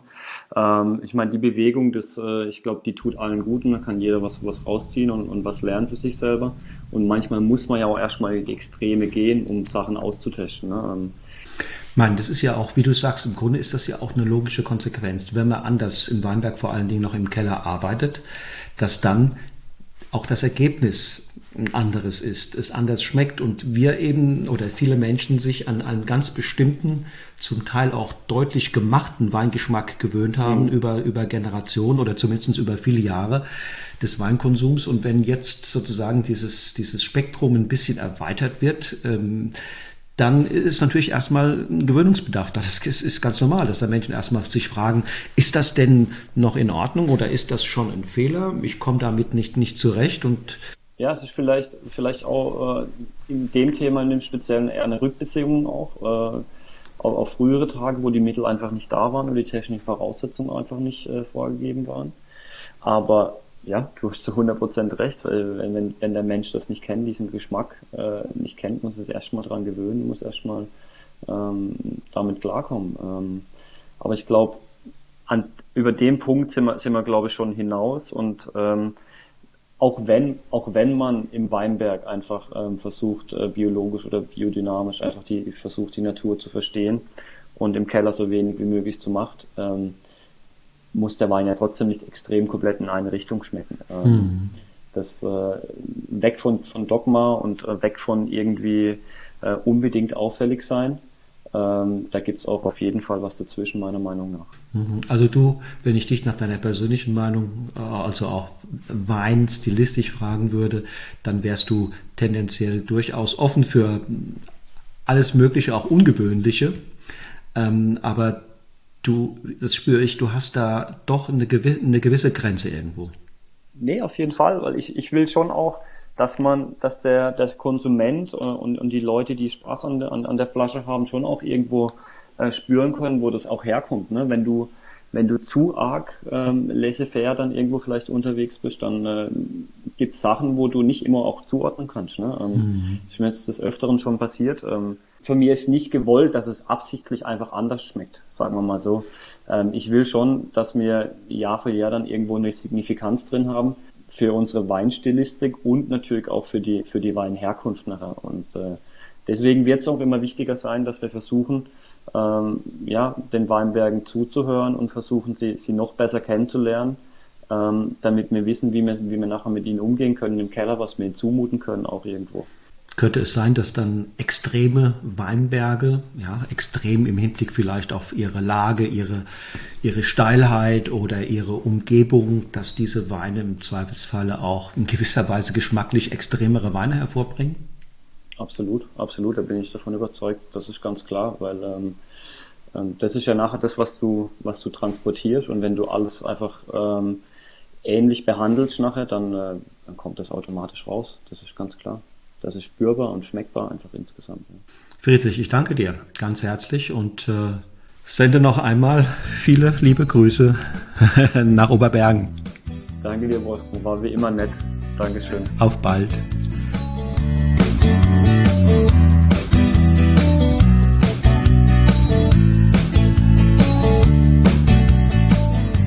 Hallo lieber Fabian, viele Grüße nach Hessischheim. Hallo Wolfgang.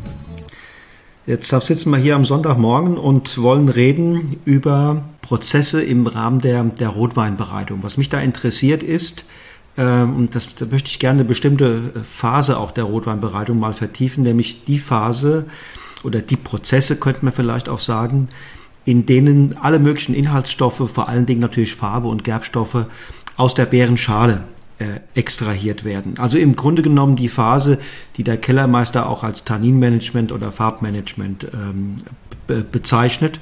Und da ist die Frage, äh, beginnt das beim Pressvorgang oder während der Gärung oder ja, gibt es da vielleicht schon im Weinberg Maßnahmen, wie man das später äh, also wie man das dort bereits vorbereiten kann?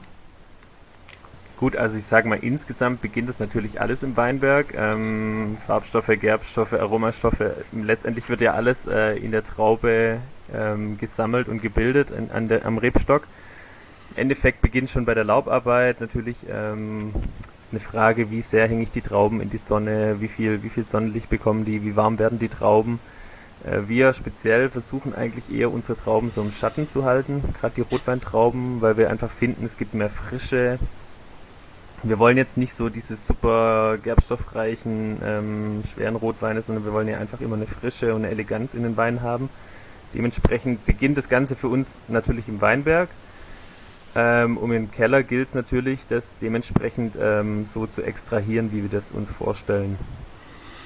Und ähm, klar, du hast gesagt, Schatten, das ist also wichtig, weil die Sonne dazu beiträgt, dass ähm, sich in der Beerenschale mehr Gerbstoffe bilden, als wenn weniger Sonne da ist. Ist das richtig?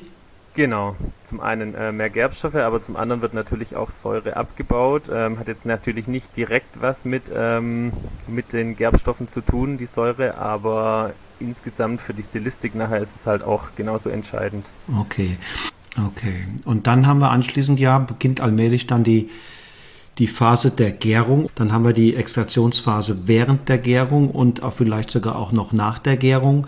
Ähm, wie ist da hier bei euch das Prozedere? Also im Endeffekt, die Trauben kommen bei uns an, wir ernten in so kleinen Handkisten. Ähm, dann wird eben entschieden, wehren wir ab, ähm, verwenden wir ganze Trauben, in welchem Verhältnis machen wir das Ganze, dann kommt das Ganze in so ein Holzküf, in so ein Holzbottich zur Vergärung. Ähm, und dann ist es bei uns so, dass wir jetzt keine gezielte Kaltmazeration machen. Also viele, viele Betriebe wenden ja zum Beispiel irgendwie oder haben einfach Kühlmöglichkeiten, die wir gar nicht haben. Ähm, und wir forcieren das jetzt auch nicht so sehr, diese Kaltmazeration, sondern bei uns vergärt auch alles spontan. Das heißt, ähm, es kommt dann einfach in das Holzküf. Ähm, durch die Spontangärung dauert es automatisch einfach zwei, drei Tage, bis es angärt. Also hat man so eine kleine alkoholfreie Extraktionsphase, diese vor der Fermentationsphase. Ähm, dann äh, beginnt die Gärung und dann entscheidet man bei der Gärung eben, wie wir den Maischekuchen ähm, befeuchten, ob wir ihn quasi, wir eine Remontage machen, eine Pichage. Ähm, das ist auch einfach viel probieren und ähm, Erfahrungs also äh, Remontage, das wäre, ihr spült quasi, ihr spült von unten oben drauf ähm, äh, äh, gärenden, gärenden Most oder ihr stoßt runter, das wäre Pigeage, ne? So meinst du genau, das? Genau.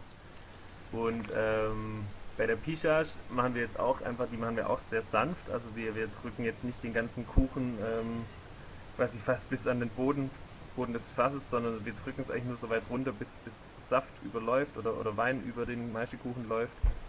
Ähm, wir machen das einfach sehr, sehr schonend, um auch hier schon ähm, nicht zu viel ähm, Zellen zu zerstören, um einfach hier auch schon seine schonende Extraktion zu haben. Ähm, der, der Pressvorgang spielt aber dann wahrscheinlich auch eine Rolle, oder? Der Pressvorgang ist ähm, extrem wichtig. Beim Pressvorgang kann man nochmal sehr, sehr gut äh, Tannine fraktionieren, auf jeden Fall. Ähm, wir machen ja gerade die Rotweine alle mit einer, mit einer Korbpresse. Ähm, das ist einfach super, weil man einen Auslauf hat. Also jetzt nicht wie bei einer, bei einer großen Presse, wo man einfach ähm, viel Saftablauffläche hat, sondern hier wird ja quasi zentral durch einen Auslauf ähm, haben wir den Wein und wir können das quasi permanent probieren und fraktionieren und dementsprechend dann aber auch einem bestimmten Level einfach sagen, jetzt ist genug extrahiert, wir haben jetzt genug Gerbstoff rausgeholt, jetzt brechen wir die ganze, den ganzen Vorgang ab.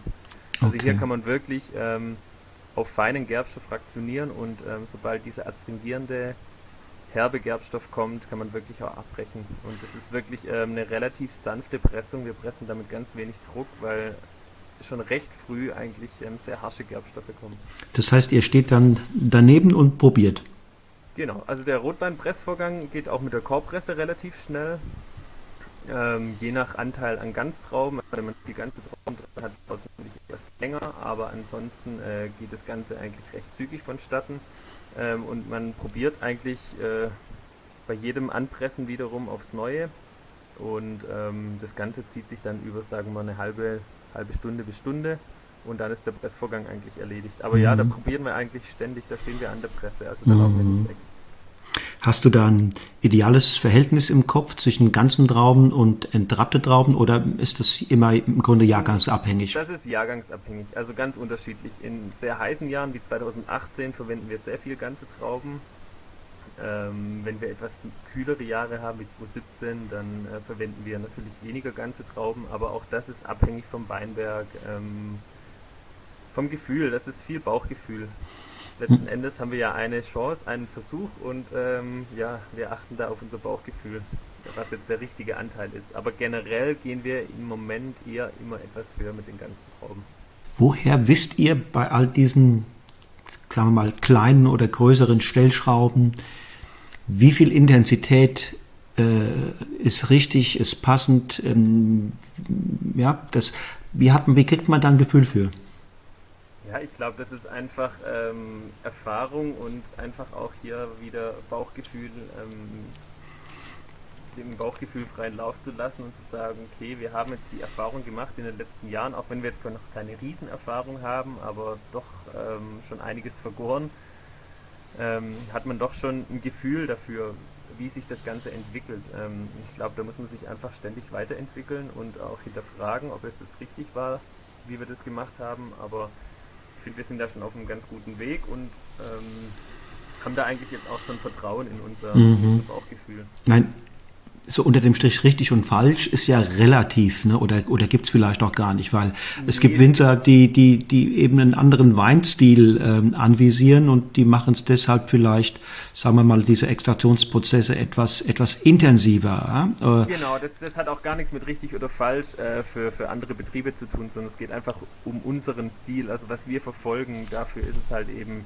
was jetzt die richtige oder die falsche Entscheidung, aber das heißt natürlich jetzt nicht, dass das der einzige richtige Weg ist, irgendwie um, um Rotwein zu bereiten. Aber es ist halt unsere Idee und die ver versuchen wir halt einfach zu verfolgen und ähm, auch zu verbessern oder zu verfeinern. Dann bring doch nochmal diese Idee auch in puncto ähm, Rotweinstilistik auf den Punkt.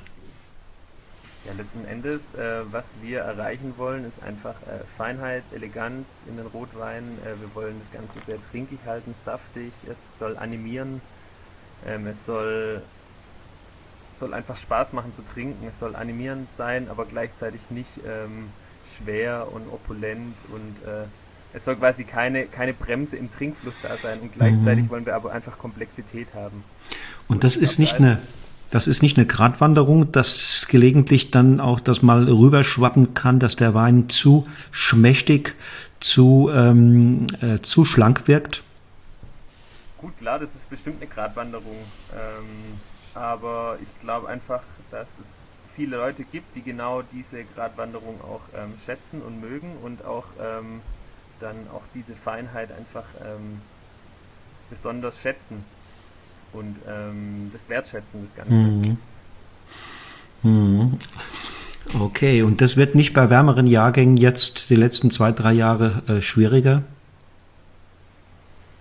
Mm, ich finde eigentlich, oder wir, wir finden eigentlich nicht, weil ähm, jetzt gerade 2018 hat uns gezeigt, ähm, einfach ein extrem warmes Jahr, dass wir es trotzdem hinbekommen haben, ähm, Frische zu transportieren.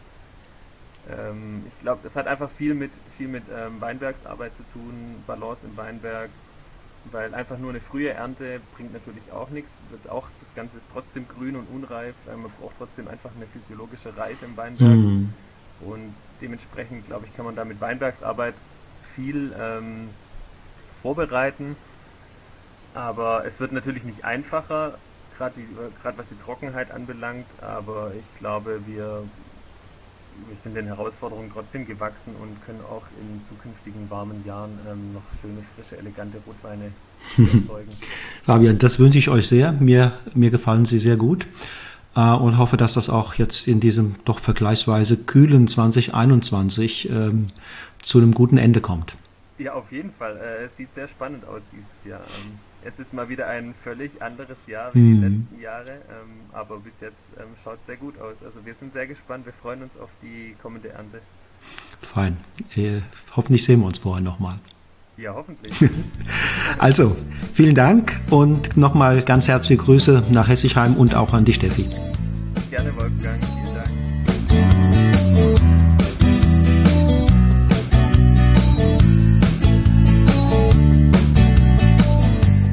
Hallo lieber Nikola, viele Grüße nach Wachenheim. Hallo Wolfgang. Hi.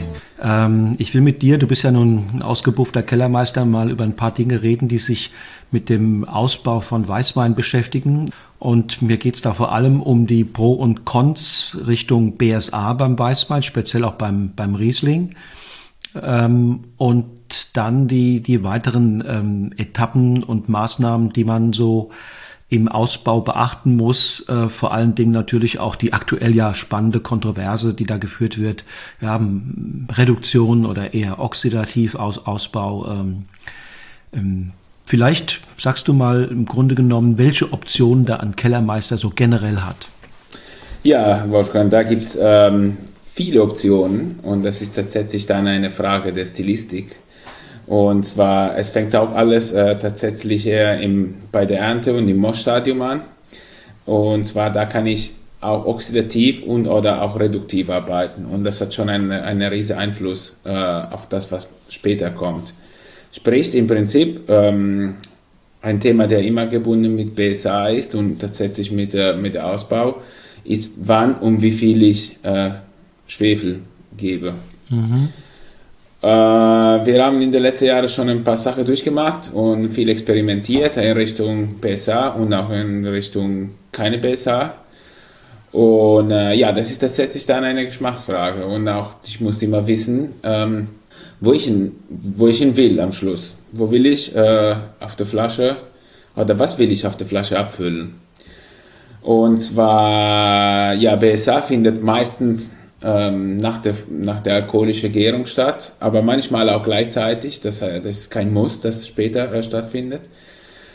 Und ähm, wir haben auch viele Jahrgänge mit BSA experimentiert, wie gesagt, äh, indem wir eine ganz normale alkoholische Gärung ohne große Schwefelungen im Most mhm. ähm, ja, durchgeführt haben und danach kam die BSA.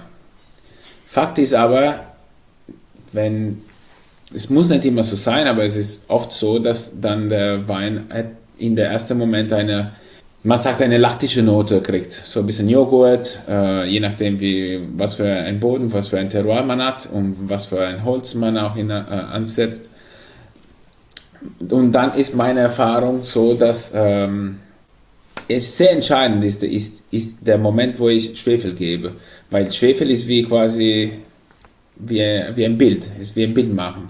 Das ist die Aufnahme eines Momentes. Klar, der Wein entwickelt sich weiter, aber wenn ich einen äh, Wein nach der BSA relativ zügig schwefeln würde, behalte ich erstmal diese äh, laktische Note, laktische Note Joghurtnote, mm.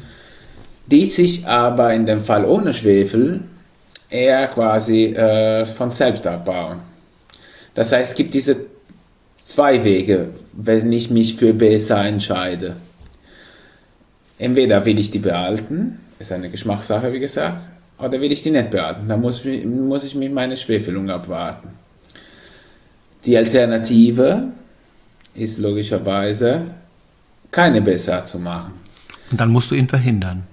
Genau, die kann ich auf verschiedene Wege verhindern. Entweder äh, gehe ich ein bisschen höher mit Schwefel im Most, mhm.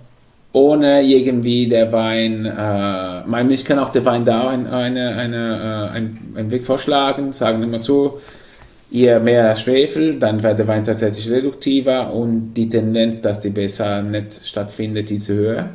Das heißt mehr, Schwein, mehr Schwefel im Most. Und, ähm, oder nach der Gärung gehe ich ein bisschen mit der Temperatur runter mhm. und warte, ich kontrolliere sehr viel und äh, dann schwefel ich, bevor die BSA stattfindet. Und dann habe ich eher ein klassischer Typ. Okay, ja, lass uns mal kurz zurückgehen, weil du sagst, es kommt darauf an, was ich für einen Wein im, im Visier habe. Wenn ich ähm, BSA zulasse, ähm, vielleicht sogar auch dann tendenziell weniger, äh, weniger Schwefele im Final. Ähm, was kommt dabei für ein Wein raus und welcher Wein entsteht im Ergebnis, wenn ich schon im Most ein bisschen mehr Schwefel und den BSA dann unterdrücke? Ist auch die Frage, wann ich den Wein dann äh, betrachte. Wenn die Weine jung sind, wenn die eine BSA gemacht haben, ist es oft so der Fall, dass diese laktische Note etwas präsenter sind und dass auch der Wein ein bisschen weicher ähm, tatsächlich dass seine Säurestruktur ist. Wenn ich aber derselbe Wein, und das ist uns auch schon passiert, vier, fünf, sechs Jahre später probiere und wiederum in Weinberg sehr gut gearbeitet habe, das heißt, ich lasse den Terroir richtig durchgehen, so ich versuche da den Wein nicht so zu arg zu schminken.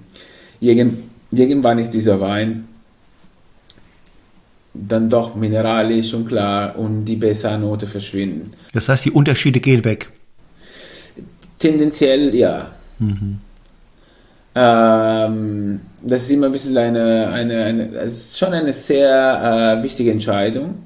Ich habe mich in den letzten Jahren, besonders in den letzten zwei Jahren, entschieden für keine besser weil äh, letztendlich am Schluss der Terroir ist sehr, sehr stark. Oder wenn man Glück hat, äh, wie ich, mit äh, star starker Terroir zu arbeiten. Ähm, und es gibt sehr viele Kollegen, die das Glück haben, weil Deutschland ist extrem vielfältig und es gibt extrem viele gute Lager. Ja, dann äh, will ich im Prinzip am Anfang für meinen Fall eher eine klare, kristalline, kristallinere Struktur haben, mit einer pikanteren Säure. Was uns auch in der Karte spielt, ist logischerweise die Klimaerwärmung, weil die Säuren sind sehr angenehm, sind sehr integriert und durch den Weg, den wir angeschlagen haben in Weinberg, haben wir auch reife Trauben. Weil das größte Problem, ob BSA, kein BSA, reduktiv oder oxidativ, ist, wenn ich grüne Traube ernten ja. würde, weil zu viel Ertrag, weil vielleicht eine ungeeignete Terroir ist oder weil ich zu früh geerntet habe. Grün bleibt grün und es wird nie verschwinden. Mhm. Na, warte mal ab, wie es jetzt 2021 wird. Ja, ich bin jetzt gute Dinge. Mit viel Riesling äh, bin ich ein bisschen entspannter. Und tatsächlich, wir sehen, dass äh, es kann schnell gehen. Wenn jetzt warm wird, dann geht es sehr schnell alles. Und wie geht es dann weiter, wenn wenn du jetzt, sagen wir mal, ähm, an die weiteren Phasen denkst, äh, ich hatte ja vorhin die Stichworte äh, Reduktion, Oxidation in, ja. ins Feld geworfen. Ähm, was spielen die dann für eine Rolle? Ja, das ist auch eine extrem wichtige Rolle und in der gesamte Ausbau. Logischerweise, jede Gärung ist äh, eine reduktive Phase. Mhm. Das heißt, in unserem Fall zum Beispiel, wir oxidieren den Most komplett, dann geben wir eine leichte Schwefelung so dass die Schwefelung nicht äh, zu vordergründig ist. Mhm. So, ich, krieg, ich will keinen Stinker bekommen, mhm. sondern ich will eine saubere, spontane Gärung und da, da hilft auch Schwefel und ich, und ich will halt den Most, der oxidiert ist, sage ich mal. Das heißt, ich verliere da diese primäre Fruchttendenz. Ähm, dann schütze ich den mit ein bisschen Schwefel ähm, und dann findet die Gärung statt und dann bin ich erstmal in einer reduktive Phase. Und mit der schonenden Art und Weise, wie jeder mittlerweile arbeitet, bis eine oxidative Phase durchlegt, dauert es. Das heißt, ich muss sehr lange ohne Schwefel arbeiten. Das können manche Kollegen auch in Deutschland, in Frankreich, auch in Italien extrem gut. Wir entscheiden uns eher für äh, eine, eine, ja, eine Aufbewahrung der Reduktion. Wie gesagt, es ist immer eine zarte, eine, eine sehr subtile Reduktion. Der Wein ist ja in sich reduziert und ein bisschen verschlossen, wie tatsächlich reduktiv, wie man das kennt. Und das versuchen wir dann äh, zum Beispiel bis in die Flasche zu bringen. Das heißt immer der, der Mittelweg und die Suche nach Eleganz und nicht unbedingt nach einem besonderen Charakter, der vielleicht von der Technik herkommt. Okay, okay. Also man kann Reduktion auch etwas sozusagen äh, schärfer betreiben, ne? Auf jeden Fall. Und das machst du, das machst du äh, durch zwei Wege. Äh, Gebinde, es ist ein Edelstahltank, es ist halt komplett dicht. Das heißt, wenn ich reduktiv bin und der Wein auf der volle Hefe lasse, so wenn, der nie, wenn der nie Luft zieht, dann bleibe ich reduktiv. Der komplette Gegenteil wäre mehrmals abstechen und in Holzfass. Umso neuer das Holzfass, desto mehr der äh, Sauerstoff- oder Luftaustausch äh, ist. Und auch sehr wichtig, habe ich in den letzten Jahren betrachtet, ist, äh, wo, wo steht mein Wein? Steht er in einer Halle? Steht er in einem traditionellen, kalten, feuchten Keller? Das verhindert auch ein bisschen den, äh, den Austausch. Deswegen zum Beispiel beim Böcklin Wolf, es ist so, oxidierte Most, dann leicht reduktiv in der Gärung und dann bleiben die Weine in Holz. Aber die Holzfässer stehen im Keller. Der Keller ist sehr, sehr feucht, mhm. kalt. Also keine große Oxidation. Genau. Aber trotzdem du merkst, dass die ein bisschen Wasseraustausch haben. Das ist eine feine Dosierung und diese Dosierung, die, die, die lernst du kennen und die lernst du quasi steuern über die, die Jahre, wenn du viele Jahre in einem, in einem Betrieb Sachen ausprobierst und äh, ja, deine Weine betrachtest. Also dir geht es, Nicola, um die Balance, auch um die Balance zwischen reduktivem Potenzial und oxidativem äh, Potenzial. Ja? Man Kann spricht sehr oft ähm, ja, von Trinkfluss und, äh, und einfach Terroirprägung. Und klar, wenn du mir oder ja, manche Kollegen, die auch in der Podcast sind, äh, dieselbe Traube gibst, jetzt zum Beispiel gibst du mir, der Andi Rings und der Tobi Knewitz, 500 Kilo von derselben Weinberg am mhm. selben Tag gelesen von derselben Menschen. Ja, da so, ist die Reduktion die, größer, ne? Da gibt es da gibt's den, den Unterschied zwischen den drei Weinen, wird immer entstehen. Trotzdem wird dieser Charakter äh, dabei bleiben. Und jeder schlägt ein bisschen seinen Weg und jeder hat ein bisschen seinen Keller und seine Gebinde. Die auch äh, tatsächlich, die, die, das sind auch Steinchen des, des Mosaik, die am Schluss das Bild prägen. Ähm, man hat ja im Moment fast den Eindruck, dass so ein, so ein reduktiver Stinker äh, fast so ein bisschen ähm, im Trend liegt. Sicher, sicher. Äh, und äh, ja, das hat auch viele Rebsorte und auch viele Lager geholfen. Und tatsächlich, es gibt Lager von Kollegen, die mehr Reduktion bringen, wie jetzt die Lage, womit ich arbeite. Also die Lage schon. Also es ist nicht nur ja, der, die Gabe von Schwefel oder dass du Reduktion genau, quasi. Genau, das ist eher eine, das ist wie wenn ich äh, ein DJ bin und die Bässe oder die, die Mid-Tone oder die High-Tone ein bisschen höher oder ein bisschen, äh, oder ein bisschen runter äh, spiele, aber das Lied ist im Prinzip äh, schon in Weinberg komponiert. Und das ist ja letztendlich das Ding. Wenn wir, wenn wir alle, und mittlerweile gibt es nochmal in Deutschland sehr viele Leute, die das, die das verstehen. Ähm, früher waren weniger Leute, die das äh, verstanden haben, so die, die alte, gute Produzenten. Bis an, zum Beispiel an der Mosel. Du hast eine natürliche Reduktion in dem Wein, weil der Boden das extrem bringt. Äh, eher an der Mittelart ist er so, wir haben leichte warme Böden und dann ist die Reduktion an der historischen Mittelart, jetzt Forest Dye Design. Ähm, da ist die Reduktion von Natur her eher ein bisschen schwächer. Mhm, mh. Du hast eine, ein Faktor oder eine, einen Einflussfaktor noch nicht genannt. Und zwar ist das aus meiner Sicht aber auch nicht unwichtig, nämlich ähm, die Dauer der Lagerung auf der Hefe. Klar, volle Hefe, volle Hefe, das macht auch einen riesen Unterschied. Aber da spielt tatsächlich auch das Gebinde und der Keller eine riesige Rolle. Äh, volle Hefe in Edelstahl tendieren manchmal mehr zur Reduktion oder bewahren die Reduktion mehr. Äh, aber da ist auch sehr interessant zu betrachten, wie verschiedene Lager innerhalb von wenigen hunderten Meter mhm.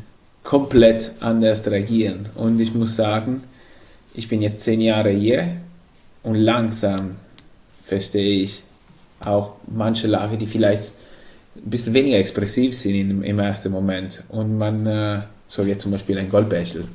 Goldbächel ist eine wunderbare Lage, aber dieses Goldbächel ist kein Backstein. Backstein, der gibt ja ein, eine ganz klare Richtung. Das ist ein sehr, sehr, sehr starker Charakter. Goldbächel ist ja so ein leiserer Typ. Und äh, bis du den wirklich verstanden hast, dauert ein bisschen. Mhm.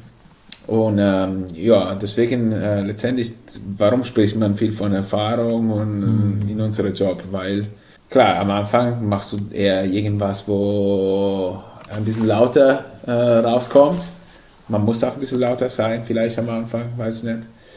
Und irgendwann dann mit den Jahren, wenn man auch, man muss auch viel probieren, das ist äh, nicht nur die eigenen Weine, sondern auch äh, fremde Weine aus der ganzen Welt.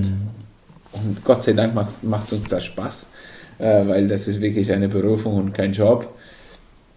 Und äh, ja, dann verstehst du auch, was manche andere Leute äh, irgendwo auf der Welt versuchen dann zu kommunizieren aus dieser Lage dann machst du dir Gedanken und versuchst das zu Hause zu, äh, ja, zu interpretieren mit deiner, mit deiner, mit deiner Traube.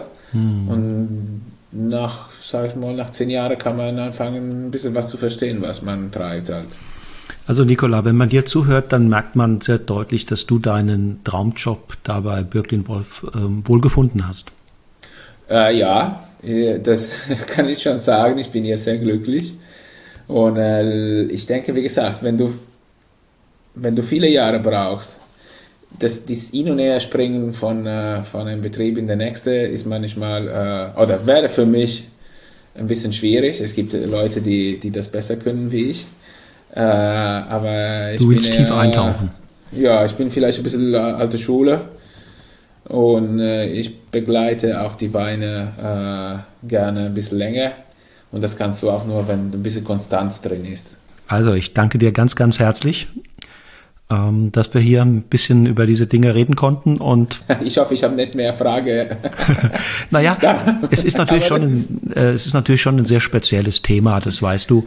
Ähm, aber doch für den einen oder anderen ähm, vielleicht doch mal interessant zu verstehen, ähm, wie diese Faktoren wirken und wie man sie als Kellermeister äh, beeinflussen kann ja, wir zerbrechen uns den Kopf jedes Jahr, gell? Äh, mit, mit, was, wie und, und wann. Aber äh, was ich betrachtet habe, ist, dass ich finde immer, es gibt zwei Wege, äh, an der Sache dran zu gehen. Mit dem Kopf, logischerweise, mit deinem Wissen und deiner, und deiner Erfahrung. Aber es gibt auch der, der, der Weg des Bauchgefühls. Und das hat sich in den letzten Jahren sich extrem äh, verstärkt. Man muss nur in der Lage sein, dein Bauchgefühl hören zu können oder den durchzulassen ein bisschen. Und die Erfahrung, ja. ja. Also, nochmal, vielen Dank und jo, danke ähm, dir. Auch bald. Ja, genau, bis bald, hoffentlich. Komm hm. vorbei jederzeit. Gerne.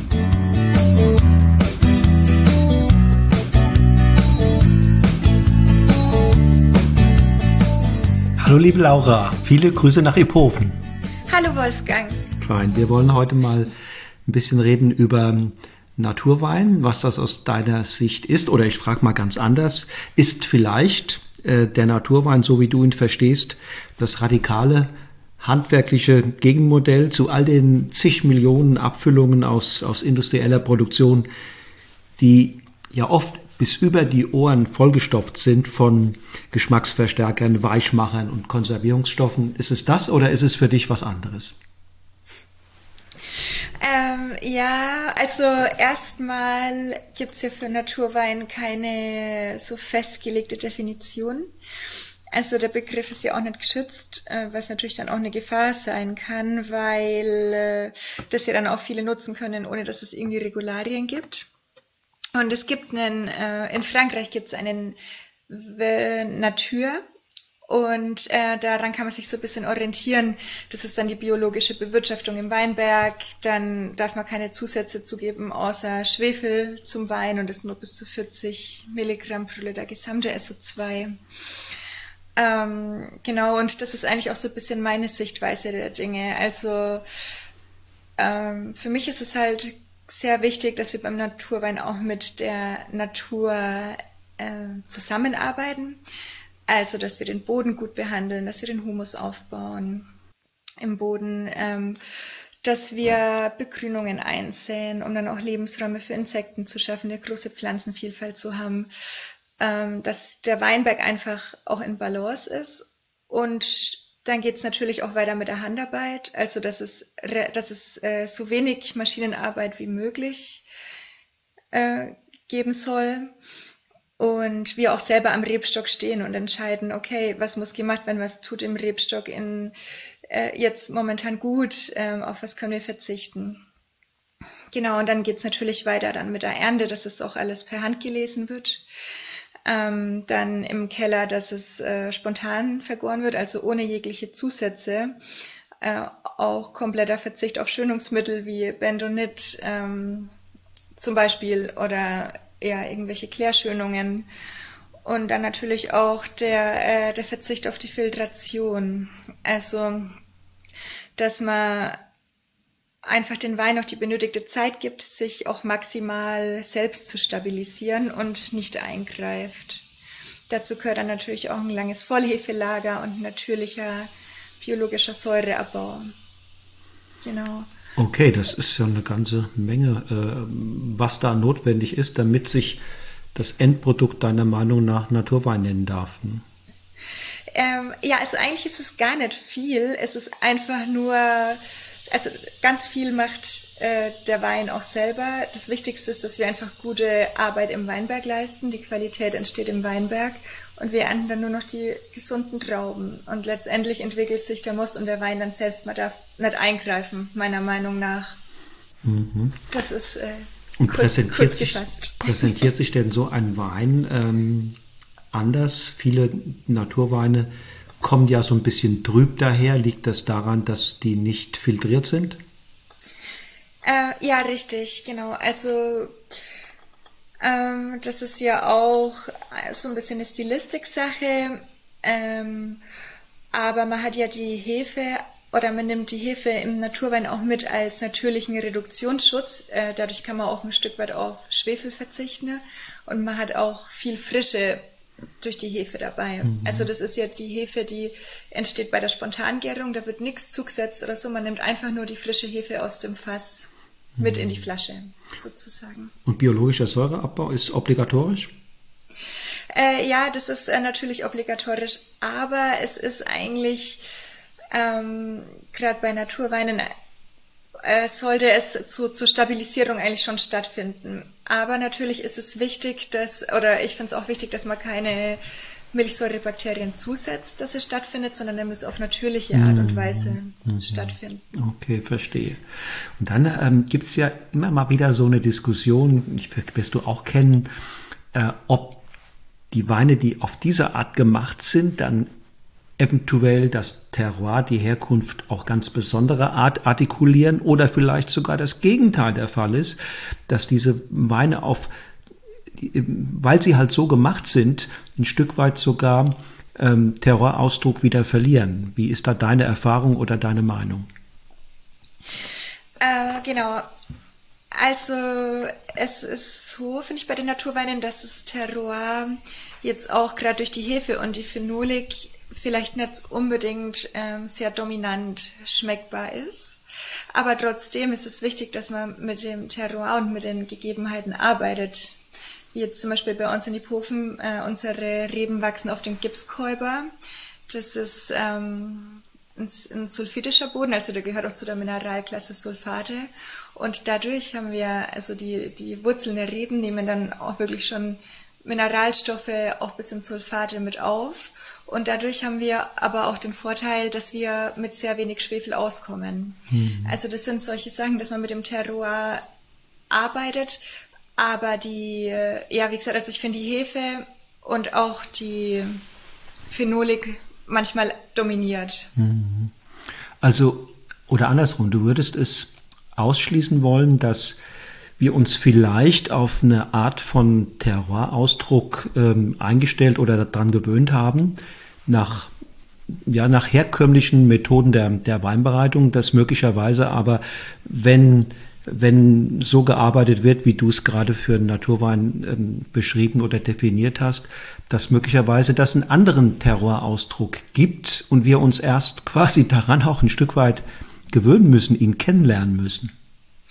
Ja, richtig, genau, weil ähm, die Chance bei Naturwein oder wenn, wenn man sich dafür entscheidet, Naturwein zu machen, ist natürlich auch so ein Stück weit die Individualisierung, weil ähm, es ist auf jeden Fall eine Umgewöhnung und vielleicht eine andere Art, wie du sagst, äh, des Terroir-Gedankens. Und die Vermarktung, ähm, ist das, du machst ja den ein oder anderen Naturwein, ist das, ist das schwierig oder sind das, sind das Selbstläufer? Verkaufen die sich wie geschnitten Brot? Ähm, ja, also momentan ist es so, dass die ähm, die Nachfrage von den Naturweinen gerade auch in den Metropolregionen ähm, sehr hoch ist und ich glaube auch generell steigt das Bewusstsein für die Naturweine. Ähm, nach wie vor ist es aber auch immer noch ein Nischenprodukt. Äh, aber ich glaube, dass es auf jeden Fall an Bedeutung gewinnt, die nächsten Jahre. Und es lässt sich gut vermarkten. Ähm, und das, das führt auch zu Drittbrettfahrern? Ähm, wie, wie meinst du das jetzt? Also, dass, dass, dass einfach jetzt immer mehr Winzer auf diesen Zug Naturwein aufspringen, weil sie merken, Mensch, das, das verkauft sich gut. Ähm, ja, ich meine, das kann auf jeden Fall passieren, aber meine Einstellung dazu ist, wenn man Naturwein nicht lebt und ähm, auch das nicht richtig macht, also auch wirklich auch auf die Gesundheilung der Trauben achtet, auch im Weinberg, das alles lebt und umsetzt, dann ähm, wird ein Naturwein auch nie so, wie es sein soll, weil natürlich gibt es da auch relativ viele Risiken bei so einem Naturwein. Dadurch, dass wir mit wenig Schwefel arbeiten, ist es halt wichtig, dass es komplett, also dass wir wirklich hundertprozentig sauber arbeiten. Ähm, und da darf halt nicht irgendwie ja, da, da, da, darf kein Patzer passieren, weil sonst kann es sein, dass sich Fehltöne im Wein entwickeln. Mhm, verstehe. Also einfach so den Weinberg ähm, wenig, wenig pfleglich behandeln und dann im Keller die Dinge so, so in die Wege leiten, dass da am Ende so etwas Naturweinähnliches rauskommt, das ist nicht von Erfolg gekrönt. Nein, sehe ich nicht so. Also ich selber habe es ehrlich gesagt noch nie probiert, aber, aber ich kann es mir nicht vorstellen, dass es dann funktionieren soll, weil das ist das A und O, das Traubengut. Fein. Laura, ich danke dir ganz herzlich. Ja. Sehr gerne, Wolfgang. Grüße, grüße deine Familie und ähm, lasst es euch gut gehen. Bis, bis bald. gerne aus. Ja, liebe Grüße. Bis Dank, bald. Danke. Tschüss.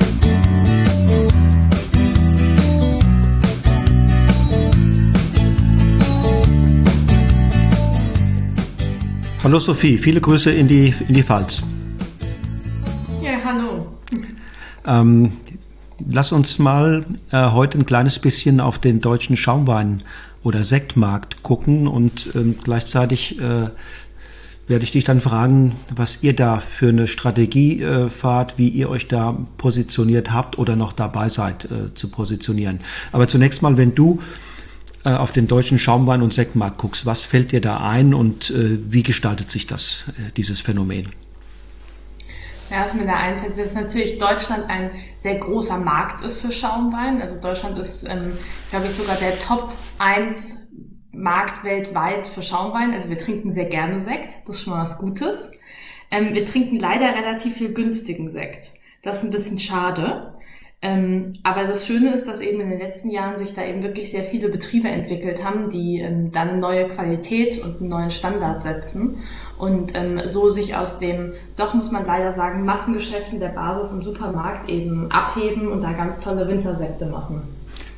Richtig, ähm, und wenn wir zurückgucken, mal noch ein bisschen länger als nur 10, 20 Jahre, da sehen wir ja auch, dass, dass die Deutschen durchaus da auch eine ganz stattliche äh, Tradition haben ja, in puncto Schaumwein. Ja, auf jeden Fall. Auch gerade wenn man in die Champagne guckt ähm, und man den, den deutschen Ursprung in sehr vielen Namen sieht, dann ist es auf jeden Fall so, dass das eine, eine super lange Tradition hat und eher einfach vielleicht ein bisschen in Vergessenheit geraten ist zwischendurch. Siehst du da im Moment so eine Art Markt, äh, Marktteilung zwischen einem, einem edlen, einem, ja, zwischen einem Sortiment, das auf hohe Qualitäten setzt und den Sekt dann auch sehr aufwendig produziert und dann diesem anderen Marktsegment, diesem ganz großen, der eher versucht, da äh, in dem unteren Preisbereich äh, erfolgreich zu agieren?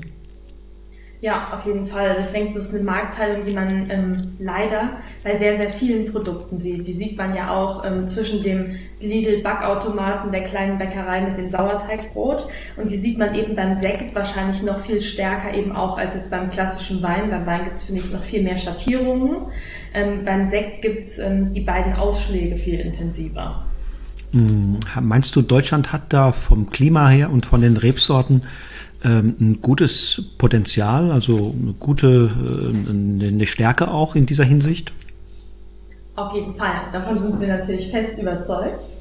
Ähm, ich glaube einerseits, wenn man jetzt eben aufs Klima guckt, wir sind eben doch ein bisschen nördlicher als viele andere Anbaugebiete. Das ist gerade was das Thema Sekt betrifft auf jeden Fall ein Vorteil. Und ich denke eben auch von den Sorten. Klar sind die klassischen Burgundersorten bei uns auch zu Hause. Aber auch der Riesling ist eben was, was wir jetzt auch dank Mathieu gelernt haben, ähm, sich super gut für Sekt eignet und einfach mit einer straffen Säure auch doch nochmal eine andere Dimension reinbringt. Muss man eigentlich einen Weinberg anders pflegen, anders behandeln, wenn man von den Trauben, die da wachsen, äh, Sekt machen will im Vergleich zum, wenn man damit Wein machen würde? Also ich denke, wenn man das richtig konsequent machen will, dann fängt Sekt machen im Endeffekt beim Rebschnitt an. Ähm, und so ähm, bewirtschaften wir jetzt hier auch die Weinberge in unserem Sektgut, dass wir eben wirklich die komplette Weinbergsarbeit darauf ausrichten, also dass ähm, man da die bisschen stärker anschneidet, um eben ein bisschen, es fängt sogar schon bei der Klonwahl an. Also wir veredeln jetzt nächste Woche hier mehrere ähm, Weinberge um auf Chardonnay und haben da jetzt eben bewusst Klone aus der Champagne genommen, die eben viel ertragsstärker sind zum Beispiel als die Klone aus dem Burgund ähm, weil man ja gar nicht diese lockeren kleinen Niedrigertragsbeeren will, wie man sie für Wein will, sondern man will eben eher die bisschen ähm, höheren Erträge, dass man eben die straffe Säure behält, ähm, die man ja auch früh lesen will deswegen. Und deswegen denke ich, fängt das tatsächlich habe ich jetzt auch erst gelernt, wirklich schon mit, mit, mit dem Genmaterial irgendwo an und dann natürlich mit einem stärkeren Anschnitt, mit ähm, weniger intensivem Entblättern zum Beispiel, einfach, dass die Trauben länger im Schatten hängen. Also da sind ganz, ganz viele Schritte, wo es auf jeden Fall, ja, man den Grundstein im Weinberg legt. Das heißt, du brauchst idealerweise äh, Trauben, die, die reif sind, aber nicht überreif sind und vor allen Dingen äh, bei ihrer schönen Reife äh, auf jeden Fall noch viel Säure haben. Ja, ganz genau. Das ist das, worauf man da guckt, eben wirklich die straffe Säure. Und das ähm, erreicht man eben über einen etwas höheren Ertrag als beim Wein eben einfach deutlich einfacher. Und deswegen guckt man da eher in die Richtung. Sehr spannend, ne?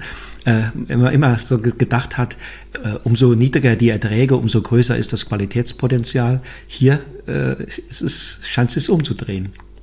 Ja, ich meine, ich denke beim Wein ist auch jetzt so irgendwann so, dass wenn es niedriger wird, es nicht mehr besser wird, sondern es irgendwann auch fast ein bisschen überkonzentriert wird. Aber beim Sekt eben ist es vor allem, denke ich, wirklich so, dass ähm, man da nicht zu niedrig fahren darf, sonst ist es viel zu früh reif ähm, und man hat zu wenig Säure und das macht dann keinen Spaß. Und die Lese ist relativ früh, ne? wahrscheinlich früher als für alle anderen ähm, Produkte. Genau, also der Sektgrundwein ähm, wird im Endeffekt, würde ich sagen, hier gute zehn Tage 10 bis 14 Tage vor den Weinen, vor den Trauben für Wein geerntet. Ähm, deswegen sind wir hier in den letzten Jahren eigentlich, in den letzten zwei Jahren sind wir schon im August immer in die Sektlese gestartet. Ähm, das ist auch natürlich ein bisschen gewöhnungsbedürftig. Aber ähm, nachdem ja in der zweiten Gärung dann nochmal Alkohol entsteht, will man eben die Trauben ein bisschen unreifer ernten, sodass der Alkohol des Grundweins nicht so hoch ist und es dann mit dem Alkohol aus der zweiten Gärung zu einer ja, vernünftigen Menge kommt. Klar, und dann kommt natürlich die Vinifizierung. Ähm, ähm, auf was kommt es da an äh, bei der ersten Gärung? Auf was kommt es bei der zweiten Gärung an? Also ich würde sagen, das Sensibelste ist erstmal das Pressen ähm, und eben auch der Transport der Trauben, dass man eben wirklich null Bitterstoffe aus den, den Schalen, den Stielen, den Kernen löst und deswegen ganz, ganz, ganz vorsichtig ist mit den Trauben. Ähm, da haben wir jetzt extra so kleine Erntekisten angeschafft, in denen eben nur acht Kilo Trauben drin sind, ähm, sodass die wirklich überhaupt nicht gequetscht werden. Dann ähm, sind wir hier auch vom ähm, Mathieu ein bisschen gedrillt worden, ähm, was das Tempo des Beladens der Presse betrifft, weil er einfach sagt, im Prinzip in, mit der ersten Sekunde, in der die Traube in die Presse kommt, ähm, wird die ein kleines bisschen beschädigt und der, der Saft kriegt Kontakt zu den Stielen. Von da an lösen wir Bitterstoffe. Und deswegen müssen wir in dem Moment, an, in dem wir anfangen, die Kälter zu beladen, so schnell sein, wie es geht. Und wir schaffen mittlerweile ähm, gut zweieinhalbtausend Kilo innerhalb von vier bis fünf Minuten auf die Presse und ähm, lassen die Presse dann direkt loslaufen. Und ähm, dann ist eben auch ganz wichtig sozusagen den Presswein, also das, wo, wo dann schon härter gepresst wird, ähm, gegen Ende ähm, des Presszyklus, dass man das abtrennt, ähm, weil da eben die Bitterstoffe drin sind und der, der pH-Wert so hoch geht. Und ähm, danach ist es so, dass wir ähm, im Endeffekt gar nicht so viel anders arbeiten wie bei unseren Weinen auch. Also wir arbeiten mit Holzfässern, ähm, wir vergären alles spontan. Ähm, man arbeitet natürlich komplett ohne Schwefel, weil man nichts im Wein haben möchte, was die, die spätere Gärung verhindert oder beeinträchtigen könnte. Und ähm, das ist eigentlich so das, was die erste Gärung betrifft. Und ähm, für die zweite Gärung ist eben wichtig, dass man dann ähm, wenn man dann ja sozusagen den, den Wein dann ja wieder abfüllt, ähm, gärend, dass, dass er zu Sekt wird, ähm, da ist es eben dann wichtig, dass man ähm, ja einen guten aktiven Hefeansatz hat, der ähm, den Wein in den Flaschen schön zu Sekt gären lässt. Mhm. Bist du auch der Meinung, dass die erste Gärung relativ zügig vonstatten gehen sollte und die zweite, dass man sich da, dass es da günstiger ist, wenn sie langsam vonstatten geht? Also grundsätzlich ist es so, dass wir eigentlich ähm, da bisher die Erfahrung gemacht haben, dass wir beides haben und mir beides im Moment eigentlich gut gefällt. Also wir haben ähm, erste Gärungen, die schnell laufen und wir haben erste Gärungen, die langsam laufen. Ähm, grundsätzlich ist uns da wichtig, dass die, dass die Gärungen vor allem von Trub und Temperatur her ähm, und auch gerade mit dem Holz so laufen, dass die, die Grundweine relativ fruchtarm sind, ähm, weil wir eben einfach nicht so fruchtige Sekte haben wollen. Und das geht auch bei Riesling? Das geht total bei Riesling. Es ist was, wo mein Vater und ich, müssen wir zugeben, am Anfang ein kleines bisschen skeptisch waren. Aber der erste Riesling-Sekt, den wir jetzt hier fertig degorgiert haben, einfach nur mal so eine kleine Vorschau zu geben auf das, was wir vorhaben. Ähm, das ist ein Riesling und ich bin mir sicher, dass das praktisch niemand blind erkennen würde. Ähm, das hat eine super straffe Säure, aber es hat wirklich überhaupt nicht diese Riesling-Frucht. Und das erreicht man, denke ich, eben wirklich vor allem durch, aus der Kombination aus trüber Spontangärung im Holzfass. Okay. Okay, und der, der ist schon im Verkauf oder ist der noch im, im Werden? Nee, der ist, ähm, das sind ähm, nur die ersten 400 Flaschen, die wir jetzt mal fertig gemacht haben, einfach, dass wir so eine kleine Werkschau geben können. Die werden wir so ein bisschen verteilen, um, weil einfach so viele Leute neugierig sind und fragen, was wir vorhaben. Mhm. Und wir uns ja auch die ganze Zeit da sehr bedeckt gehalten haben. Und so wollen wir einen kleinen Einblick geben. Die ersten paar Flaschen zu kaufen gibt's dann Ende nächsten Jahres und richtig los geht's dann 2023. Okay, das heißt, eine lange Hefereifung ist nochmal für, für jeden hochwertigen Sekt oder Schaumwein ähm, ganz, ganz wichtig. Genau, also unsere Idee, auch gerade jetzt für unser Projekt, ist eben ähm, wirklich mit ausschließlich Top-Qualitäten auf den Markt zu kommen. Also wir ähm, wollen gerne auch die, die ganze Produktion eher ein bisschen kleiner halten, ähm, nicht zu groß werden, nicht zu viel machen, so dass wir eben wirklich überall super fokussiert handwerklich ähm, dabei sein können. Und ähm, dazu gehört dann für uns natürlich auch ein relativ langes Hefelager.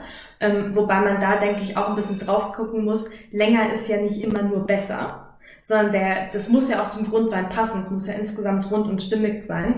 Und das ist was, ähm, wo ich denke ich jetzt ähm, zu voreilig wäre, wenn ich jetzt da schon was Konkretes sagen würde, sondern wir müssen die Grundweine ja jetzt auch erstmal noch ein bisschen, die Rohsekte dann ein bisschen kennenlernen.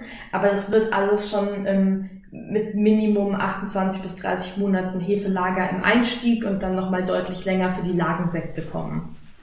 Also alles in allem ein hochambitioniertes ähm, Sektprojekt im, im Hause Christmann. Welche Rolle spielt für so ein ambitioniertes Projekt ein äh, Mathieu Kaufmann? Ja, ohne den könnten wir das alles gar nicht machen. Also ähm, mein Vater und ich ähm, kennen hier Gimmeldingen, wir kennen die Weinberge, ähm, wir wissen, wie hier das Klima und die Böden sind. Ähm, der Mathieu hat die ganz, ganz lange Champagner-Erfahrung und dann eben auch noch die sehr wertvolle Sekterfahrung ähm, aus Deidesheim bei Brühl gesammelt. Und ähm, mit der Kombination können wir, denken wir, jetzt nochmal für den deutschen Sekt was Neues erreichen. Komplett biodynamisch, Weinbergssekte, ähm, handwerklich hergestellt. Und das ist eben was, wo man wirklich sagen muss, ähm, das könnten wir ohne den Mathieu nicht machen. Und der ist der Mensch, der hier auch die, ähm, der einerseits die, die Produktion natürlich irgendwo verantwortet und umsetzt, der aber auch uns überhaupt erstmal den Mut gegeben hat, uns ähm, sowas zu trauen, weil er einfach so fest davon überzeugt ist, dass man hier großen Sekt machen kann dass man eben vor allem auch aus Riesling großen Sekt machen kann.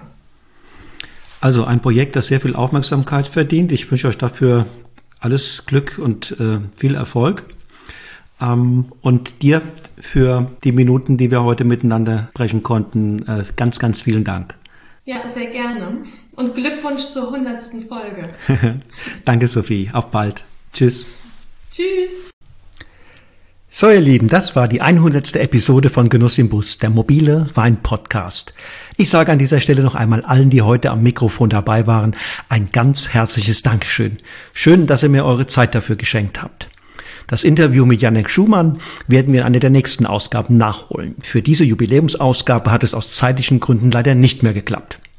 Und logisch, natürlich rufe ich allen Hörerinnen und Hörern noch einmal zu. Klasse, dass ihr Genuss im Bus die Treue haltet und auch diesmal wieder dabei wart. Ich schaue nach vorne und freue mich nun auf viele weitere spannende Interviews, auf Begegnungen mit Menschen aus der Weinszene, auf Winzerinnen und Winzer, die was zu sagen haben, die Persönlichkeit wagen und uns allen, die wir den Wein so sehr lieben, mit ihren Produkten immer wieder so unendlich viel Freude bereiten. Also bleibt dran und schaltet auch in 14 Tagen wieder ein, wenn dann mit Robert Haller, der Chef des Würzburger Bürgerspitals, hier am Mikrofon Platz nimmt. Bis dahin, macht's gut und lasst es euch schmecken. Tschüss und auf Wiedersehen.